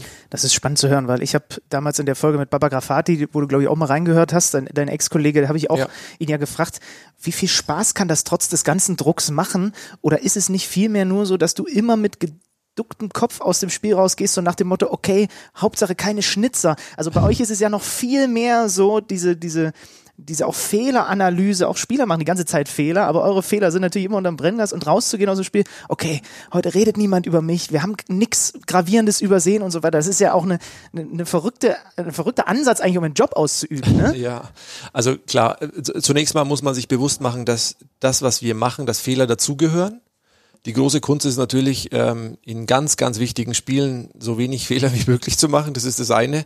Und das andere ist, ähm, sich bewusst zu machen, dass wenn da sowas passiert, dann ähm, also ich, ich tue es nicht ab und sage, naja, ist ja menschlich und es passiert mal und sonst was, weil der Anspruch an uns, also an mich selber ist, dass ich einfach ähm, so ein Spiel vernünftig und ordentlich über die Bühne bringe. Aber ich habe es bis heute nicht geschafft, ein Spiel fehlerfrei zu leiten. Habe ich nicht geschafft. Ich, ich weiß nicht, ob ich es irgendwann schaffen werde, aber irgendwas rutscht halt immer durch. Und wenn es nur der Einwurf ist in, äh, an der Mittellinie, wo du denkst, ey, wie kann man denn das übersehen? Aber es passiert. Und äh, die große Kunst ist natürlich aus diesen äh, Sachen zu lernen und ähm, in irgendeiner Form ähm, dann sich aufs, auf das nächste Spiel dann wieder zu freuen und sich zu motivieren. Und es gibt Rückschläge, wo du dir denkst, boah, ey, äh, da, da brauchst du dann ein paar Tage, bis du dann so ein Ding verarbeitest. Aber das ist einfach auch, ähm, auch das ist letztendlich tatsächlich Erfahrung. Also mit der Zeit, äh, mit, mit, je länger man dabei ist, desto schneller verarbeitet man dann auch mal so eine, so eine schlechtere Phase. Wochenende abgehakt, verarbeitet und du hast es gesagt, jetzt als nächstes DFB-Pokal. Wie bereitest du dich eigentlich auf zwei Mannschaften vor? Gerade Saarbrücken ist ja nun ein Team, das du wahrscheinlich jetzt nicht an jedem Wochenende verfolgt hast in, den, in dieser Saison. Ja, ja. nee, gut, ich meine, was ich mache, ist natürlich auch dort, äh, gibt es ja Videoaufzeichnungen, also ähm, wir haben auch ähm, letztendlich Zugriff auf diverse Portale, wo wir jedes Spiel sehen. Worauf achtest du dann? Also für uns ist ja immer meistens ähm, entscheidend, was passiert, wenn die den Ball erobern. Also wie ist das Umschaltspiel? Weil das ist ja das, was uns im Prinzip äh, das Genick bricht, wenn du einen Ballverlust hast und dann kommt so ein ganz äh, sehr schneller Ball nach vorne und du äh, und du bist nicht, du antizipierst nicht und du bist nicht vorbereitet, dann stehst du halt 60 Meter weg und ähm, und unser ähm, bei, bei, bei uns geht's meistens darum, eben was, wie ist das Verhalten nach Balleroberung, wie ist das Verhalten, wenn sie den, den Ball verlieren und ähm, klar, ich meine jetzt, ob die dann äh, Kurzpassspiel machen oder ob sie natürlich sehr lange Bälle schlagen auf einen, ähm, es gibt ja auch Stürmer, die natürlich vorne erstmal die Bälle lang bekommen, äh, dann, dann abtropfen lassen, dann äh, rücken die anderen. Also das sind halt einfach so, so, so Themen, die, die für uns entscheidend sind. Klar gucke ich dann so die Standards an, wie, ähm, also wie führen sie die Eckbälle aus. Ähm, äh, teilweise kommt der Ball, also es gibt ja Spieler, die schlagen den immer mit dem äh, mit dem rechten Bein äh, und wird zum Tor hingezogen oder eben weg vom Tor. Das sind ja alles, äh, wer macht die Ecken, wer macht die Freistöße, also all das äh, gucken wir uns schon an. Ist ja besser vorbereitet als wir, wenn wir Spiele kommentieren. Definitiv. Ich, ich, ich finde es aber tatsächlich ganz spannend, weil man Ich hört, ja auch nicht laufen. Also das, das schnelle Umschaltspiel des Gegners hat äh, meine Karriere definitiv gekostet, weil großen hätte ich mal mehr Spielanalyse gemacht. Äh, da war es dann vorbei. Ich finde aber tatsächlich ganz spannend, dass man, glaube ich, in so einem Gespräch dann herausfindet, dass ihr Schiedsrichter euch eben doch viel mehr mit diesem Fußball auseinandersetzt und in diesem Fußball auch, was das Taktische angeht, viel mehr zu Hause seid, als man vielleicht immer wahrnimmt, weil ich zumindest mal behaupte, dass das eine große Problematik weiterhin ist. Du hast es auch ein bisschen schon angedeutet, bei der Kritik an den Schiedsrichtern, dass sie immer noch zu sehr als Außenstehende wahrgenommen werden, obwohl sie mittendrin sind. Und wenn ich jetzt zum Beispiel von dir höre, du bist ein Fan, du kannst dann auch ein tolles Tor genießen, du weißt, wie die Mannschaft taktisch umstellt und wie sie das gerade machen, dann glaube ich zumindest, äh, kannst dich gerne dazu äußern, dass wenn das öffentlicher wird, wenn das bekannter wird, auch dazu führt, dass man euch ganz anders wahrnimmt und, und auch einfach viel mehr Akzeptanz für diesen Bereich, für diesen Job Schiedsrichter hat. Nee, absolut. Also es ist ja so, es gibt ja immer noch Leute, die mich ansprechen und sagen, was, ihr müsst trainieren. Dann sage ich, äh, ihr glaubst du denn, dass ich da durch, äh, durch nichts, nichts tun da am Platz da mitkomme? Und, und es ist schon noch tatsächlich so vereinzelt, ähm, ich meine, es ist ja mittlerweile viel transparenter alles, was wir machen. Aber es ist immer noch so, dass es den einen oder anderen gibt und sagt, ach so, ihr müsst auch trainieren, ah, mhm, okay. Und ich dachte, ihr geht da hin und dann müsst ihr zweimal nach links pfeifen und dreimal nach rechts und dann war's das. Aber ähm, es findet definitiv eine Sensibilisierung statt. Wir, ähm, das, was wir an Aufwand betreiben, um so ein, so, ein, so ein Spiel letztendlich oder auf dem Niveau Spiele zu leiten, ist, ist einfach unglaublich. Also sechsmal die Woche Training und ähm, Analysen, Nachbesprechungen, Coachings, äh, Videoanalysen ohne Ende, Lehrgänge ohne Ende. Also es ist de facto mittlerweile ein, ein Fulltime-Job, ja. Und nebenbei haben die meisten auch noch einen anderen Job und machen eigentlich Ja. auch noch andere Dinge und haben noch ein anderes Leben. Ja, das ist ganz gut, glaube ich, mal zu hören. Ähm, jetzt hab- habt ihr es seit Beginn der Rückrunde, das ist zumindest so der, der Eindruck von uns beiden, wir haben da in fast jeder Folge auch drüber gesprochen, auch nicht unbedingt leichter bekommen, denn ihr sollt härter durchgreifen gegen Unsportlichkeiten ähm, mit schnelleren gelben Karten. Ja, wir finden das beide per se erstmal gut, um bestimmte Dinge, die sie einfach eingeschliffen haben und die, wir haben immer so den Blick auch zu anderen Sportarten, die es da einfach nicht gibt, ein bisschen in den Griff zu bekommen. Aber inwiefern, mal Hand aufs Herz, hat dir das deinen Schiri-Job bislang erschwert? Du warst, glaube ich, auch der, der es ja in der Bundesliga als erster zu spüren bekommen hat, ne? weil du hast das erste Spiel Auftakt, ja. dann direkt gemacht. Ist das, ist das Leben schwerer geworden dadurch? Also für mich persönlich gar nicht, weil, ähm, das muss ich auch dazu sagen, wenn ein Spieler mich verbal attackiert, dann, ähm, also ich lasse mich, ich lasse mit mir nicht so umgehen. Das ist ganz einfach. Das habe ich schon vorher gemacht. Also wenn mich einer, wenn sich einer vor mir aufbaut, dann habe ich den auch so verwandt oder habe ihm Kontra gegeben. Also das, äh, ich meine, ich brauche keine Anweisung quasi, um konsequent zu handeln, wenn einer äh, mit mir umgeht, als ob ich der letzte Idiot wäre. Das, das, das geht nicht, ja. Und da muss man aber ein Gehen, also da muss man, ich möchte nicht sagen persönlich beleidigt sein, aber ich möchte halt nicht, dass äh, quasi abgewunken wird und dass man so, so behandelt wird, als ob man hier der, der, der letzte Idiot ist, weil das hat ja eine Außenwirkung, die möchte ich so nicht haben. Und ähm, demzufolge habe ich das den Spielern auch dann durchaus immer kommuniziert und wenn es im Rahmen war, konnte ich es abhandeln äh, in der Kommunikation, aber wenn es, also wenn es Überhand genommen hat und wenn ich attack also verbal attackiert worden bin, habe ich da ja auch immer konsequent durch. Also diese Anweisung, die äh, ist, ist, ist nett und ist auch gut, auch für die Öffentlichkeit, dass, wir, dass es dann nochmal jetzt äh, angesprochen wurde. Ähm, aber ich habe da bei, bei, bei solchen Themen eh schon reagiert. Wobei ich sagen muss, es gibt einen Unterschied, zum Beispiel Ball wegschlagen. Also das ist ja so ein Thema, äh, das hatte ich ja auch bei meinem ersten Spiel da gleich Schalke Gladbach bei der Eröffnung, ähm, wo der Spieler dann nach dem, äh, nach dem Pfiff den Ball einfach so acht bis zehn Meter einfach wegkickt. Ähm, es gibt natürlich einen gewissen Ermessensspielraum, wo man, äh, wo man früher dann gesagt hat, okay, das mache ich jetzt nicht und die Reaktionen erlauben mir, dass ich das jetzt ohne Karte mache. Aber ich, das ist zum Beispiel wunderbar, wenn man jetzt das konsequent durchzieht. Mhm weil das will tatsächlich kein Fußballfan. Also die sind alle genervt, die Spieler sind genervt ähm, und, und, und insofern finde ich das eine, einen guten Ansatz, dass wir jetzt da konsequent vorgehen. Und ähm, ich, klar, wenn dann eine Mannschaft betroffen ist, dann ist dann hin und wieder mal ein gewisses Gejammer, aber letztendlich, ähm, ich glaube, ganz am, am Ende des Tages will das jeder, dass, dass, dass wir da halt den Fußball sauber machen. Ich, ich formuliere es mal um. Tut das nicht so arrivierten Schiedsrichtern wie dir, erschwert das denen das Leben? Jüngeren Kollegen, die sich diese Akzeptanz, die du jetzt hast, schon erarbeiten müssen? Ich glaube, auf äh, mittelfristig ist es sogar für die einfacher, weil dann weiß jeder Spieler, egal wer, von den ganz Erfahrenen, ob jetzt da äh, Felix Brüch, äh, Manuel Gräfe oder sonst jemand da hinkommt, die ziehen das genauso durch wie ein ganz junger. Ähm, und, und insofern, insofern finde ich das, ähm, finde das, glaube ich, dass es ähm, am Ende des Tages den jungen Schiedsrichtern auch helfen wird. Auch in den unteren Ligen im Übrigen. Also da bin ich mir auch sicher, dass das, da werden die Spieler sagen, okay, die ziehen durch, dann werden die unten das auch äh, entsprechend umsetzen und ähm, das wird, wird, wird auch dort dann helfen. Du hast jetzt mittlerweile gut 40 Champions League Europa League Spieler auch gepfiffen. Es gibt ja diese angehende oder anhaltende Diskussion darüber, international wird mehr laufen gelassen. Wie erlebst du denn das Verhalten von Spielern bei internationalen Partien auf dem Rasen? Unterscheidet sich das konsequent von dem in der Bundesliga? Ist es ähnlicher, als man sich denkt? Kommt es auf die, auf die Länderspezifik an, wo du gerade bist?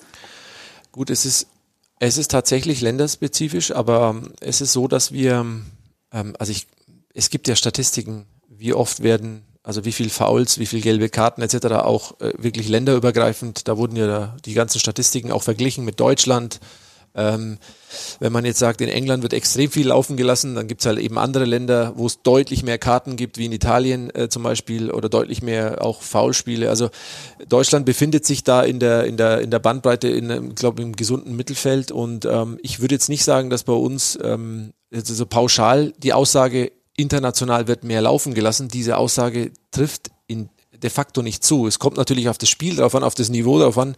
Ähm, klar, wenn du in England äh, ein Spiel hast, die, die, die laufen halt immer weiter. Also da, da bleibt er, also die, da ist es dann so, dass die Spieler natürlich jetzt nicht ähm, bei jedem Kontakt dann äh, letztendlich äh, runtergehen.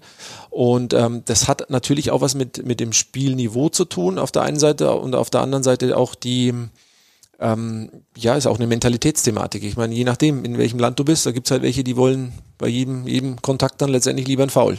Und deswegen, äh, wenn man sich tatsächlich damit auseinandersetzt und ganz genau reinguckt, dann wird man erkennen, dass jetzt diese Pauschalaussage, international wird mehr laufen gelassen, jetzt nicht zutrifft. Es ist natürlich was, was gucken oder was nehmen die Leute wahr? Die ganz großen Spiele, die, die quasi natürlich Champions League, die, die Highlight-Spiele, die letztendlich dann ähm, überall übertragen werden.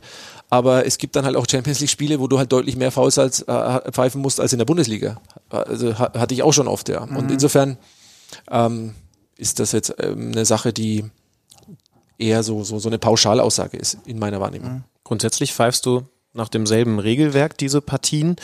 Jetzt gibt es aber von dir eine interessante Aussage, die du vor kurzem im Interview beim Kicker getätigt hast, dass es bei der Interpretation immer auf den Gesamtkontext ankommt, bei, bei Foulpfiffen. Vielleicht ist das so ein bisschen der Bereich, den, den, den wir dann grob so als Fingerspitzengefühl abtun.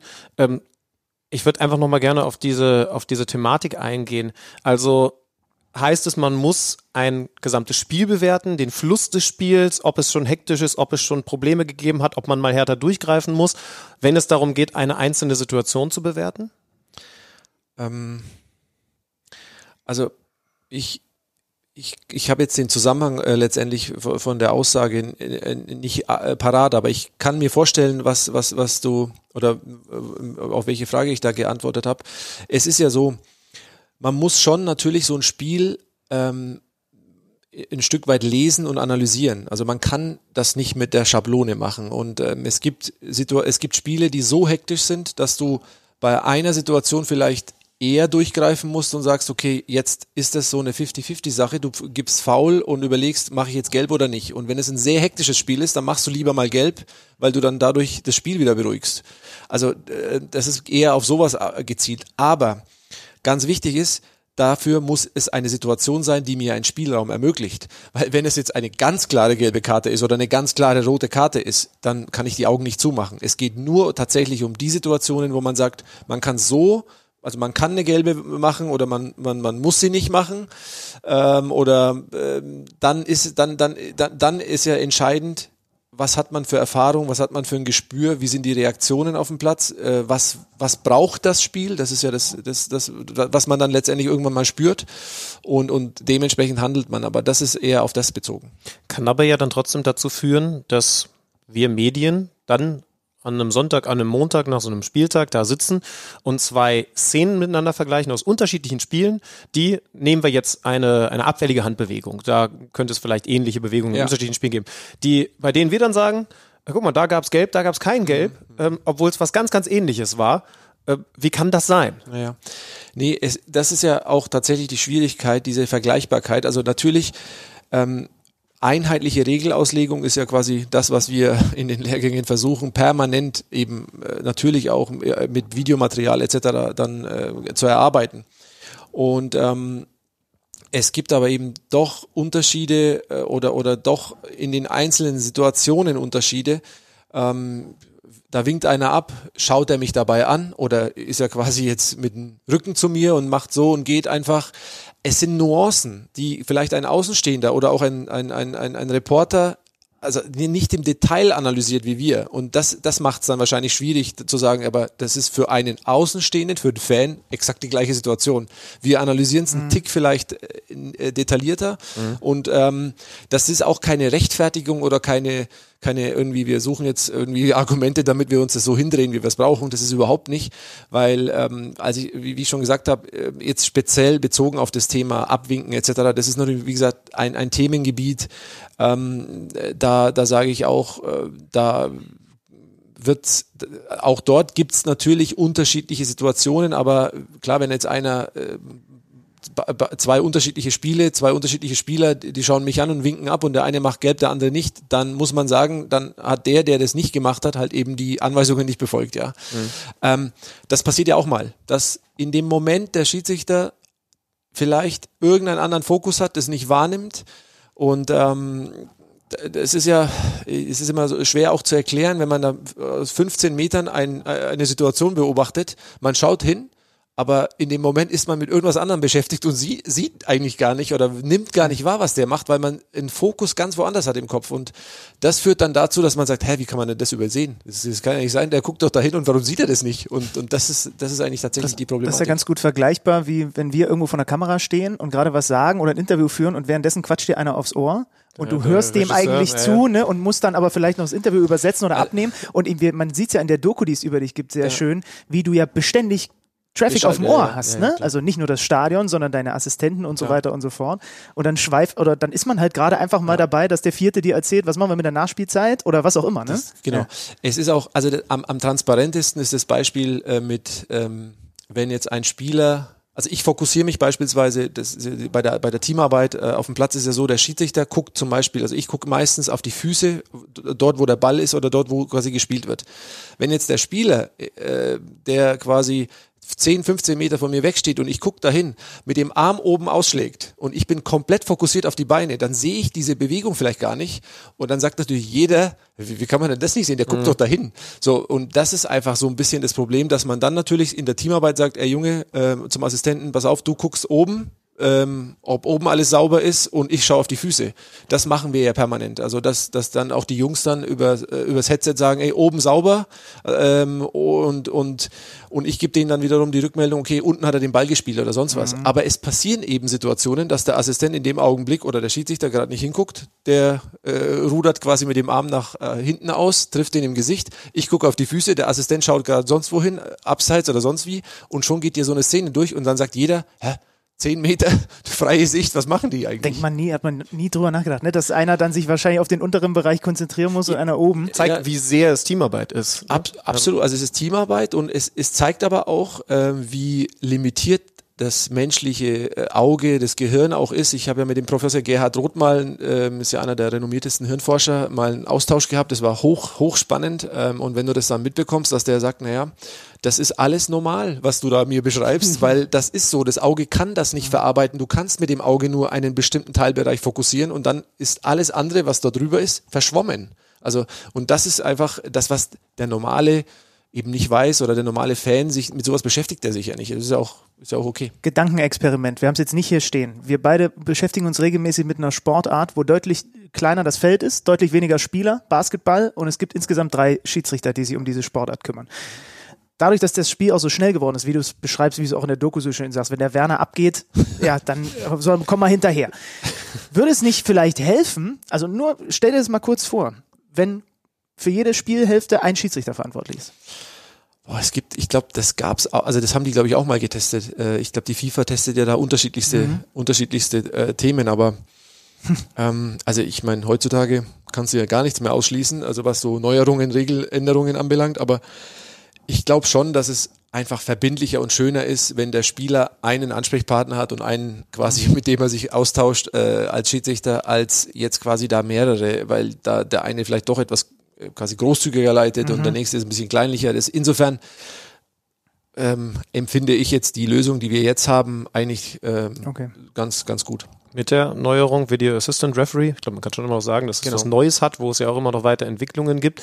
Äh, du hast es jetzt, wie gesagt, am Wochenende gerade ausleben ja. dürfen bei der Partie Mainz gegen Paderborn. Gibt es da eigentlich Unterschiede, weil du es logischerweise ja auch ja. andersrum erkennst? Einer, der dir permanent auf Ohr quatscht, einer, der sich unglaublich zurückhält. Und gibt es da dann ganz klare Vorgaben, wie viel der sich dann meldet? Also grundsätzlich, der Videoschiri, der meldet sich ja nicht permanent. Also das ist ja nur ähm, der Videoassistent, der hilft ja ähm, am, am, Ende des Tages, es ist ja ein Assistent, so deswegen heißt er Videoassistent. Ähm, und der, äh, der, der soll sich ja nur dann melden, also entweder ich frage was aktiv als Schiedsrichter nach oder es liegt eben eine klare Fehlentscheidung vor und dann meldet er sich. Und, und, da haben wir ja ganz, also es ist ja auch mehrfach durchgekaut worden, wann er sich melden soll und wann er eben nicht sich melden soll. Ähm, die große Diskussion ist natürlich, wann ist es ein klarer Fehler? Mhm. Und ähm, das ist tatsächlich eine, eine auslegbare äh, Thematik. Aber auch daran arbeiten wir und ähm, und, und es ist am Ende, klar, es wurde jetzt vor einigen Jahren eingeführt und bei jedem Spiel hast du eine andere Situation, äh, wo du natürlich wieder dazulernst und weißt, okay, jetzt ist das passiert, dann weiß ich beim nächsten Mal mache ich das so.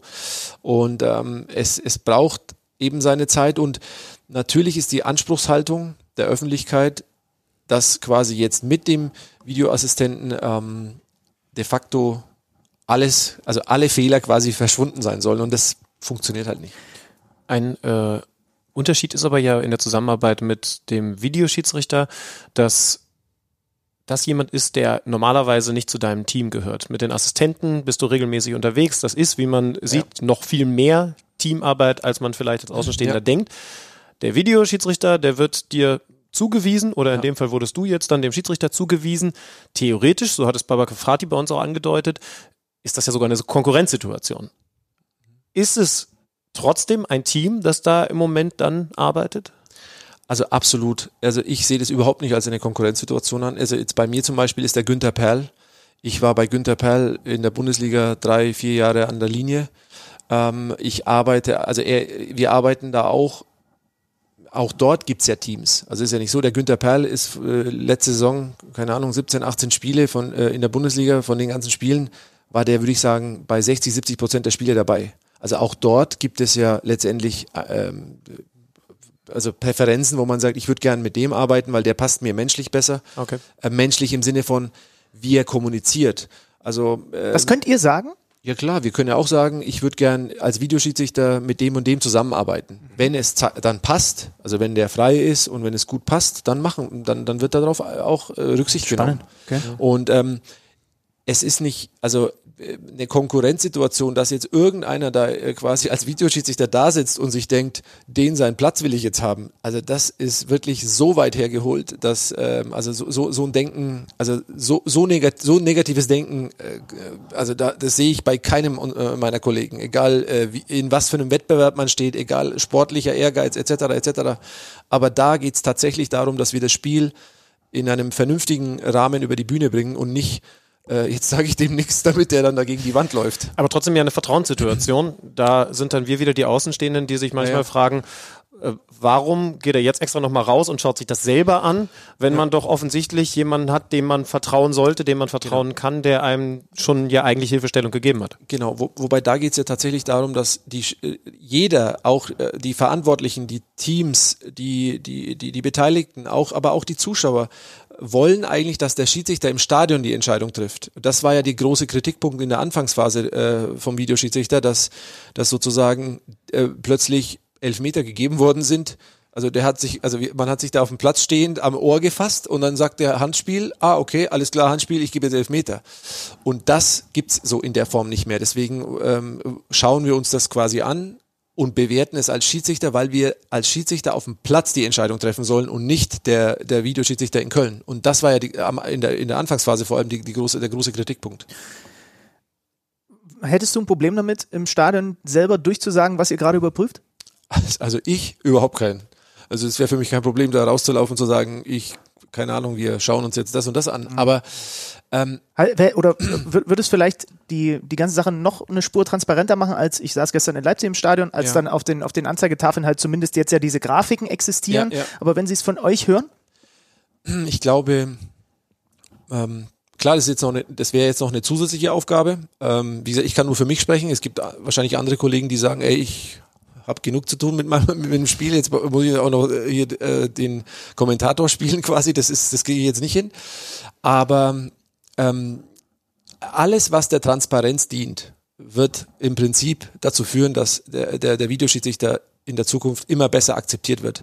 Und deswegen ähm, sind wir komplett offen und transparent und wir sind da auch wirklich total kooperativ. Das liegt ja nicht an uns, dass wir sagen, wir wollen das nicht oder sonst was, sondern ähm, wir versuchen einfach das, was letztendlich äh, möglich ist, auch im Rahmen der, äh, des Regelwerkes, das eben zu transportieren. Und wenn irgendwann es heißt, äh, wir sollen da eben Ansagen machen, dann machen wir Ansagen. Dann, dann ist das für uns auch okay. ich habe auffällig viele äh, Nachrichten auch bekommen, die wo die Leute dir gerne in den Kopf reingucken würden. Und zwar geht es da zum Beispiel darum, jetzt hast du ein Spiel, es ist ein sehr hitziges Spiel und die ganze Zeit quatscht dir einer voll. Immer so, dass du noch dir denkst, okay, da muss ich jetzt nicht groß drauf reagieren oder so weiter. Und kam, es kam ganz oft die Frage, verspürt man nicht, weil es einfach menschlich ist, dann wenn man dem die gelbe Karte zeigt, irgendwann, weil er sich so lange angestellt hat, bis er sie bekommt, so einen kleinen, so einen kleinen Ticken Genugtuung, nur weil man sich denkt, okay, du hast jetzt aber auch eine halbe Stunde so dumm verhalten, du hast darum gebettelt, jetzt kriegst du sie halt. Ist ja eigentlich nur menschlich. Nee, also nee, Genugtuung ist es nicht. Es ist also gar nicht. Bei mir ist es tatsächlich so, ähm, wenn ich merke, der nervt mich, dann sage ich das dem auch. Ich sage jetzt reg mich nicht auf, jetzt lass mich in Ruhe oder geh weg oder sonst was. Das sage ich dem auch. Aber genauso, wenn ich ihn mal zu sehr dann ähm, verbal attackiert habe, dann gehe ich hin und sage, hey, das war nicht so gemeint. Äh, ist, sorry, ich war ein bisschen zu laut oder sonst was. Das stört mich nicht, weil ich meine, ich bin ja auch Mensch und wenn der mich anschreit und ich schreie ihn auch an, dann sagt er, hey, wie redest du mit mir? Sag ich, ja, wie redest du mit mir? Und äh, und dann dann dann meistens ist es witzig so, dann dann lachen die sich und dann dann lache ich auch, und dann klatsche ich ab und dann laufe ich weiter. Aber ich muss dazu sagen, es gibt eben auch Situationen, wo du wo du es eben nicht geht und wo du dann merkst, das ist dem komplett egal und der ist dann halt einfach, der denkt sich, wer bist du eigentlich, mit wem redest du da? Und dann dann dann ähm, wenn der keine Bereitschaft hat, mit mir zu kommunizieren, ja, dann kann ich nur äh, letztendlich über die vorhandenen Mittel äh, eben agieren, in dem äh, Fall halt gelb oder rot, ja. Aber grundsätzlich ist immer das Thema, dass man äh, eine, eine angenehme Atmosphäre auf dem Platz schaffen will und einen vernünftigen Umgang schaffen will. Und, und dazu, da kann man auch mal ein bisschen, bisschen lauter werden gegenseitig, aber es muss halt so sein, dass man sagt, okay, es, es, es ist, also es ist ein, ein Austausch, der immer noch auf Augenhöhe ist und, und ich spüre das ganz genau, ob einer mich ernst nimmt ob er mit mir kommunizieren will oder ob einer sich denkt, was will denn der von mir? Und wenn ich das spüre, dass man letztendlich nicht wertgeschätzt wird, weil ich schätze ja auch jeden Spieler wert. Ich sage ja auch nicht, du bist der und der, das interessiert mich nicht. Wer, wer bist du eigentlich? Das machen wir nicht. Also ich nicht. Also ich möchte ja als Mensch ähm, wahrgenommen werden und genauso äh, auch jeden Spieler ernst und äh, ernst nehmen und wahrnehmen, auch seine Sorgen und Nöte, die er im Spiel hat. Und deswegen höre ich mir das ja auch an, bis zu einem gewissen Grad. Wir haben viel über Spieler geredet. Wie nimmst du das Verhältnis gerade zu den Trainern wahr? Weil gefühlt ist in den letzten Wochen ist so gehäuft gewesen, dass Trainer Unzufriedenheit über die Medien kommuniziert haben, äh, gefordert haben, wir müssen uns da mal zusammensetzen, das geht so nicht. Ach, also ich muss sagen, die letzten, also das, was in den letzten Jahren an Austausch und Kommunikation zwischen Trainer, Manager und Schiedsrichter, ich habe das so in der Form echt nicht erlebt. Also es ist echt positiv. Positiv im Sinne von, was den Austausch anbelangt. Wir reden so viel, wir kriegen so viele Impulse, da kommt dann auch ein Manager mal rein und sagt, ey, schaut mal vielleicht beim nächsten Lehrgang, sprecht mal über das Thema, das Thema. Also wir sind da eigentlich in einem permanenten Austausch, wir sind offen, wir sind zugänglich. Dann rufen natürlich auch mal Trainer dann auch mal an und sagen, ey, pass mal auf, sorry, äh, in, in, im Eifer des Gewichts ist das und das passiert, tut mir leid. Oder also das ist ganz, also es ist wirklich, wir sind da in einem Austausch und ähm, da und, und das Gute ist, ich habe nie den Eindruck, dass es so gekünstelt ist. Also dass jetzt einer kommt, weil er jetzt kommen muss oder sonst was. Das, den Eindruck habe ich überhaupt nicht. Und auch das würde ich spüren, wenn einer mich nur grüßt oder wenn einer mit mir nur einen Smalltalk macht, weil er einen Smalltalk machen muss. Das ist, äh, also man merkt schon, dass man eine gewisse, äh, eine gewisse Wertschätzung hat. Und das war also wirklich, es gab früher, haben wir also viel weniger kommuniziert und wir waren viel äh, eher so ein bisschen ja, das Wort, äh, ich möchte nicht sagen Geheimbund, ne, aber die Schiedsrichter sind jetzt viel transparenter, offener und ähm, irgendwann wurde mal dieses Wort Geheimbund, haben gesagt, die Schiris, das ist so der Geheimbund und ähm, das ist das ist, äh, ich habe kein Problem, die können von mir aus, also, wobei das darf ich wahrscheinlich nicht sagen, aber die können von mir aus jedes Spiel von mir anhören, was ich da mit denen rede, weil ich beleidige niemanden, ich habe nichts zu verstecken, mir ist es völlig egal und wenn ich dann, ich bin komplett normal, natürlich, menschlich und mache da jetzt nicht auf äh, gekünsteltes äh, Zeug und insofern hätte ich mit all den Sachen kein Problem. Nächster Schritt wäre dann, dass man diese Kommunikation auch in Richtung Fans, Zuschauer, ja, ich, ich, ich komme darauf jetzt nur, weil einerseits hast du interessanterweise vorhin ja gesagt, man muss lernen, damit umzugehen, wenn die Spieler, äh, wenn die, wenn die Zuschauer das nicht verstehen. Meine Güte, dann ist es so. Und wenn sie dann von draußen reinrufen, dann muss man das auch bis zu einem gewissen Grad ausblenden. Andererseits hast du ja mehrfach richtigerweise betont, du bist natürlich als Schiedsrichter auch ein Mensch, der das sicherlich als schön empfindet, wenn die Zuschauer draußen auch verstehen, warum du Entscheidung ja. X oder Y getroffen hast oder vielleicht auch, warum es da zu einer Fehlentscheidung gekommen ist. Ja. Also jetzt im Stadion eine potenzielle Fehlentscheidung zu erklären, ist natürlich sehr schwierig. Also äh, das wird, ich weiß nicht, das würde wahrscheinlich den Rahmen sprengen, aber ich. Wäre vielleicht in so einer Halbzeitshow, wenn du da rausgehst und das kurz mal Aber ich glaube zum Beispiel, dass, dass diese Doku und diese Kommunikation, dass die das mal mitbekommen, wie du mit dem Weghorst und so weiter redest und was du dir auch anhören darfst von den ja. Spielern, dass das bei den Fans, so war zumindest auch, was ich so bei Social Media, ja. dass das total mal eine andere Tür öffnet, durch ja. die bislang noch keiner geguckt hat. Okay, also das würde man vereinzelt machen. Ich glaube, so, wenn The Zone jetzt zum Beispiel die zusätzliche Tonspur Schiedsrichter anbietet, würde das sicherlich erstmal sehr viel Anklang finden.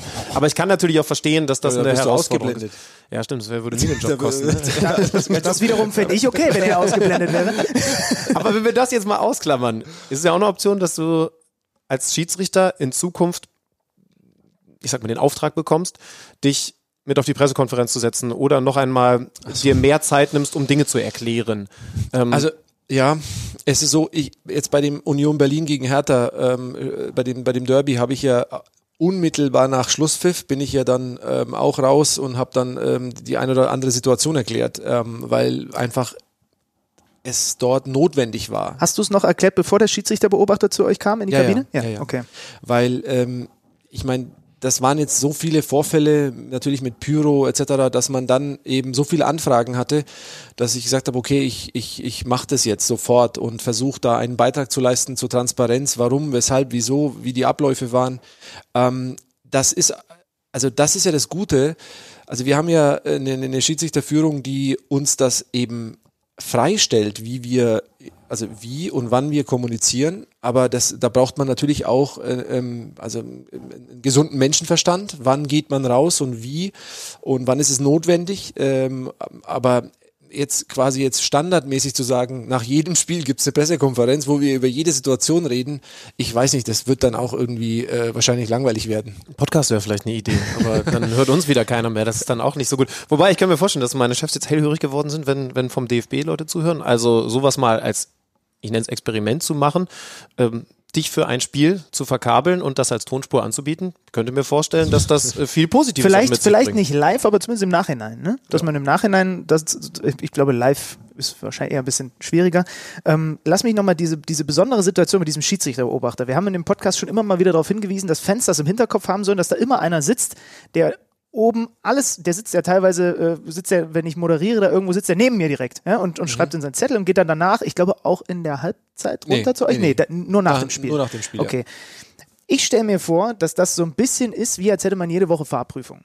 Weil da kommt einer und, äh, und, und erklärt dir dann, hier hast du Fehler und da, wie, wie läuft denn das ab und wie, wie komisch ist das auch, wenn dann unmittelbar nach einem vielleicht emotionalen Spiel einer kommt? Ähm, wie sehr hilft dir das auch in der Bestätigung?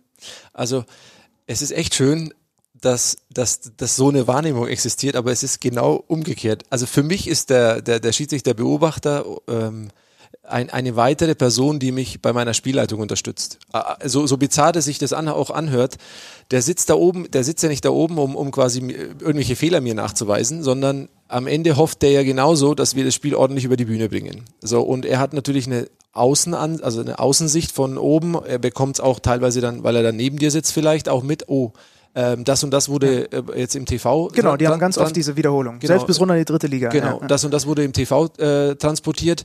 So, er kommt runter und äh, wir haben sofort eine ja, sofort eine, eine, eine Information, auch wie, wie, die, wie, die, wie die Bilder sind, oder das sagt er uns ja dann auch. Das heißt, im Prinzip ist das für mich eine Unterstützung. Und ich, ich freue mich, wenn die dann kommen und wir uns da austauschen. Das sind ja langjährige ähm, ehemalige Schiedsrichter, die, äh, vor denen ich wirklich großen Respekt habe. Da waren ja äh, Schmidhuber etc., das sind ja sehr, sehr Weltschiedsrichter gewesen und ähm, er war in den Anfang an, in meinen Anfängen war er äh, mein, mein, mein Coach und Mentor.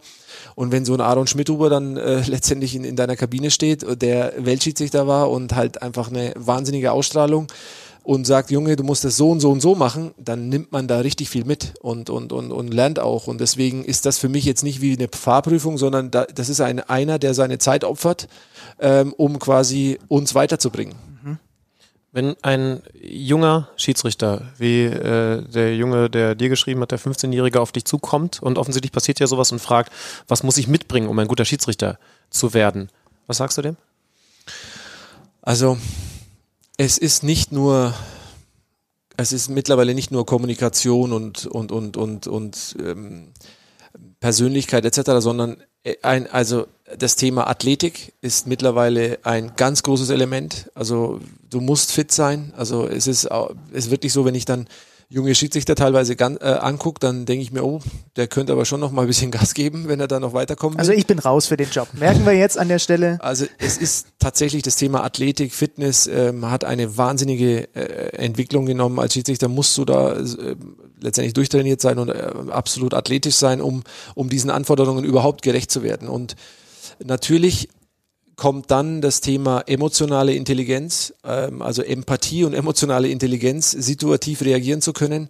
Wenn du natürlich gar kein Gespür hast für deinen Menschen gegenüber, dann kannst du die auch nicht führen, weil wenn du nicht merkst, wie der gerade sich, äh, wie der sich gerade äh, fühlt und du dich ni- nicht, nicht im Ansatz in, in, in, in ihn reinversetzen kannst, dann kannst du diese Leute nicht abholen. Und es geht, also ein Spiel zu führen geht nicht nur über gelbe und rote Karten. Das wird das hat früher nicht funktioniert und es wird auch in zehn Jahren nicht funktionieren, sondern es funktioniert nur, wenn du die Akzeptanz hast von den Spielern, die dann den Eindruck haben, ähm, der macht alles, also mit bestem Wissen und Gewissen und er nimmt mich ernst, er geht auf mich ein und, und dafür braucht man eben ein Gespür, um auf die Leute einzugehen.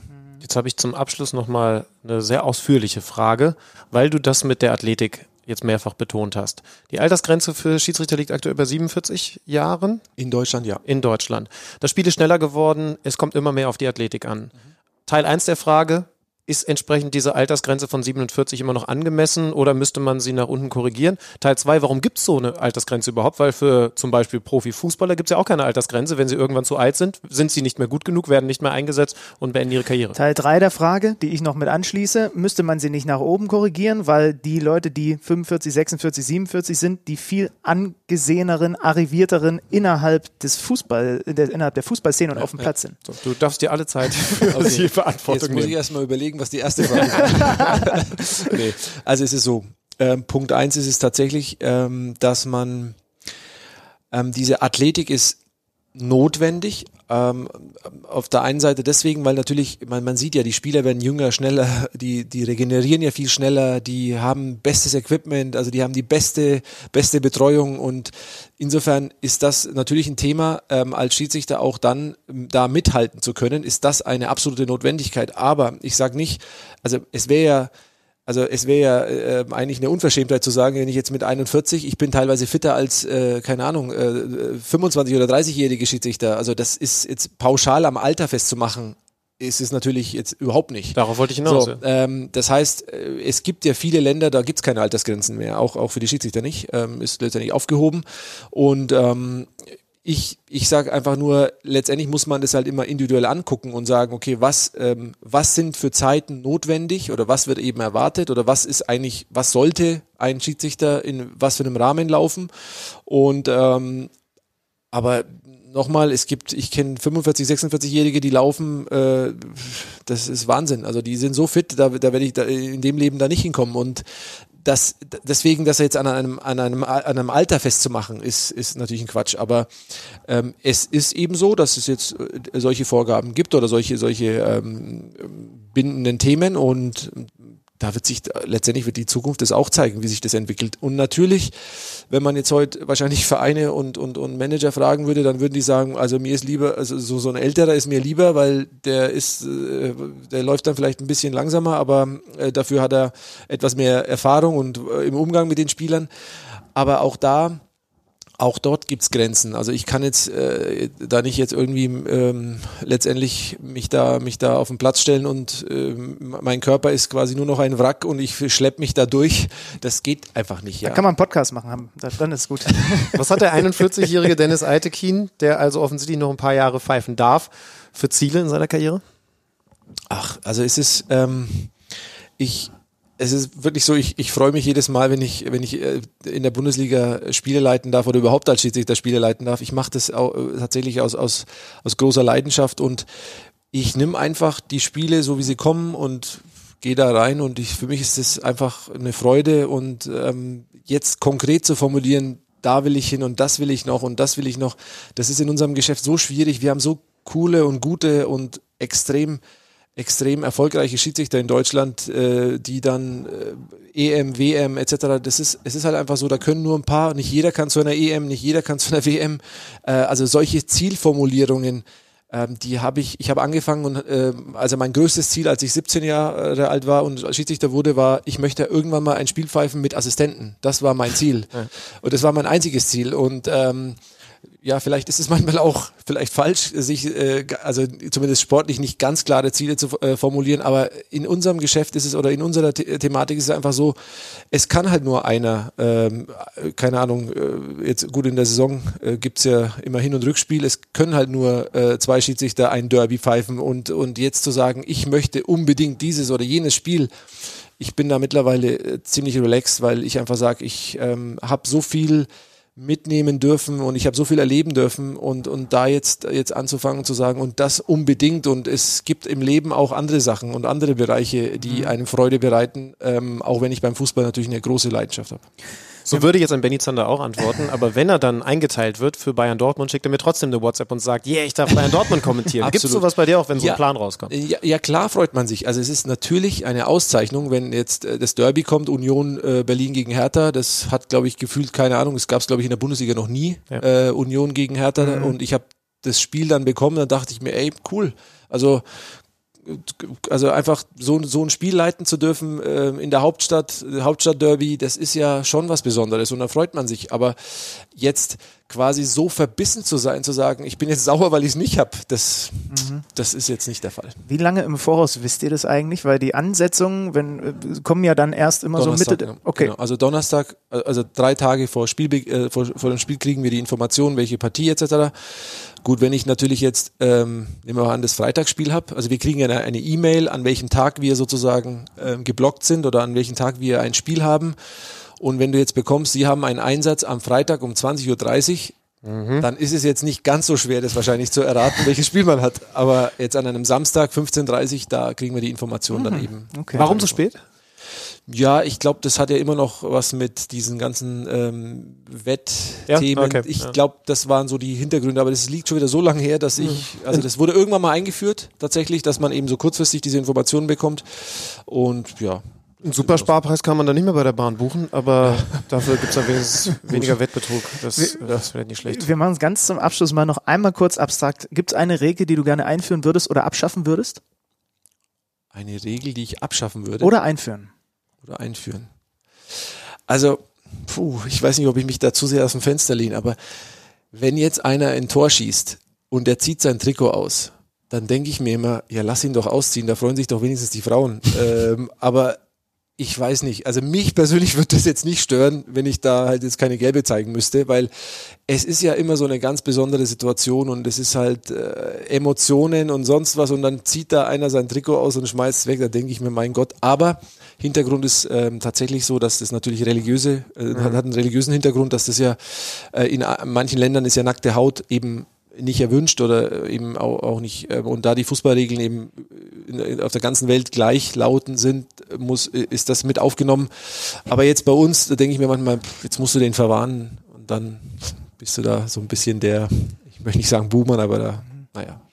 Wenn Benny das tun würde, dann würdest du nicht darüber nachdenken, eine Karte vielleicht stecken zu lassen. Dennis, wir haben vor zehn Minuten, glaube ich, gesagt, das ist jetzt unsere letzte Frage. Wir sollten langsam Schluss machen, aber du merkst schon, wir hatten da eine Menge Themen, die sich auch spontan noch ergeben haben. Kann ja noch scrollen, scrollen, scrollen. Hier kommen noch 15 Fragen, aber wir hören jetzt erstmal auf. Vielleicht kommen wir nochmal wieder. Genau. Großen lieben Dank, dass du dir Zeit genommen hast. Ich glaube, ich habe tatsächlich die Hoffnung, ich habe es jetzt schon ein, zwei Mal erwähnt, dass ähm, der Zuschauer ein bisschen mehr versteht, auch durch solche Gespräche. Ihr seid Menschen, ihr seid vor allen Dingen eben auch Leute, die mit ganz viel Leidenschaft für dieses Thema Fußball leben. Und dann kann man vielleicht den ein oder anderen Spruch auch mal stecken lassen in ja. Zukunft. auch wenn du drüber stehst. Ja. Danke, Dennis. Danke auch. Danke.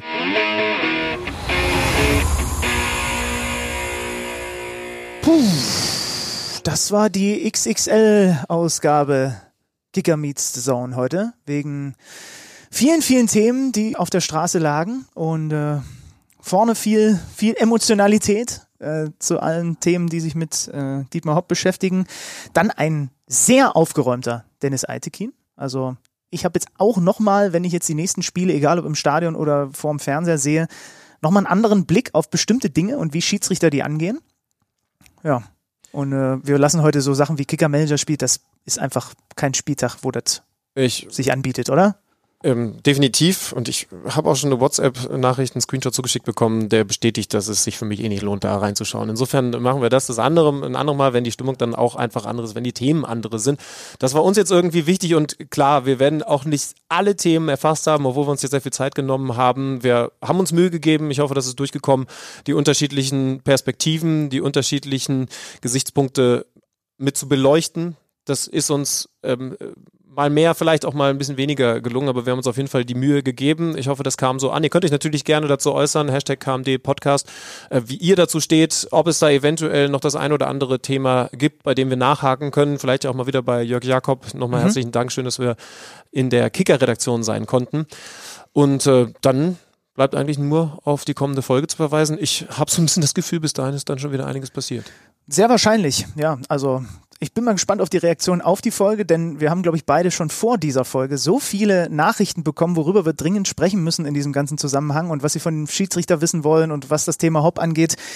Ich glaube, wir werden ein bisschen was zu lesen bekommen in den kommenden Tagen. Da bin ich mir relativ sicher. Hashtag KMD Podcast. Ja, ballert uns dazu. Wir gucken uns das alles an. Definitiv. Also bis nächste Woche eine letzte Aussage von mir.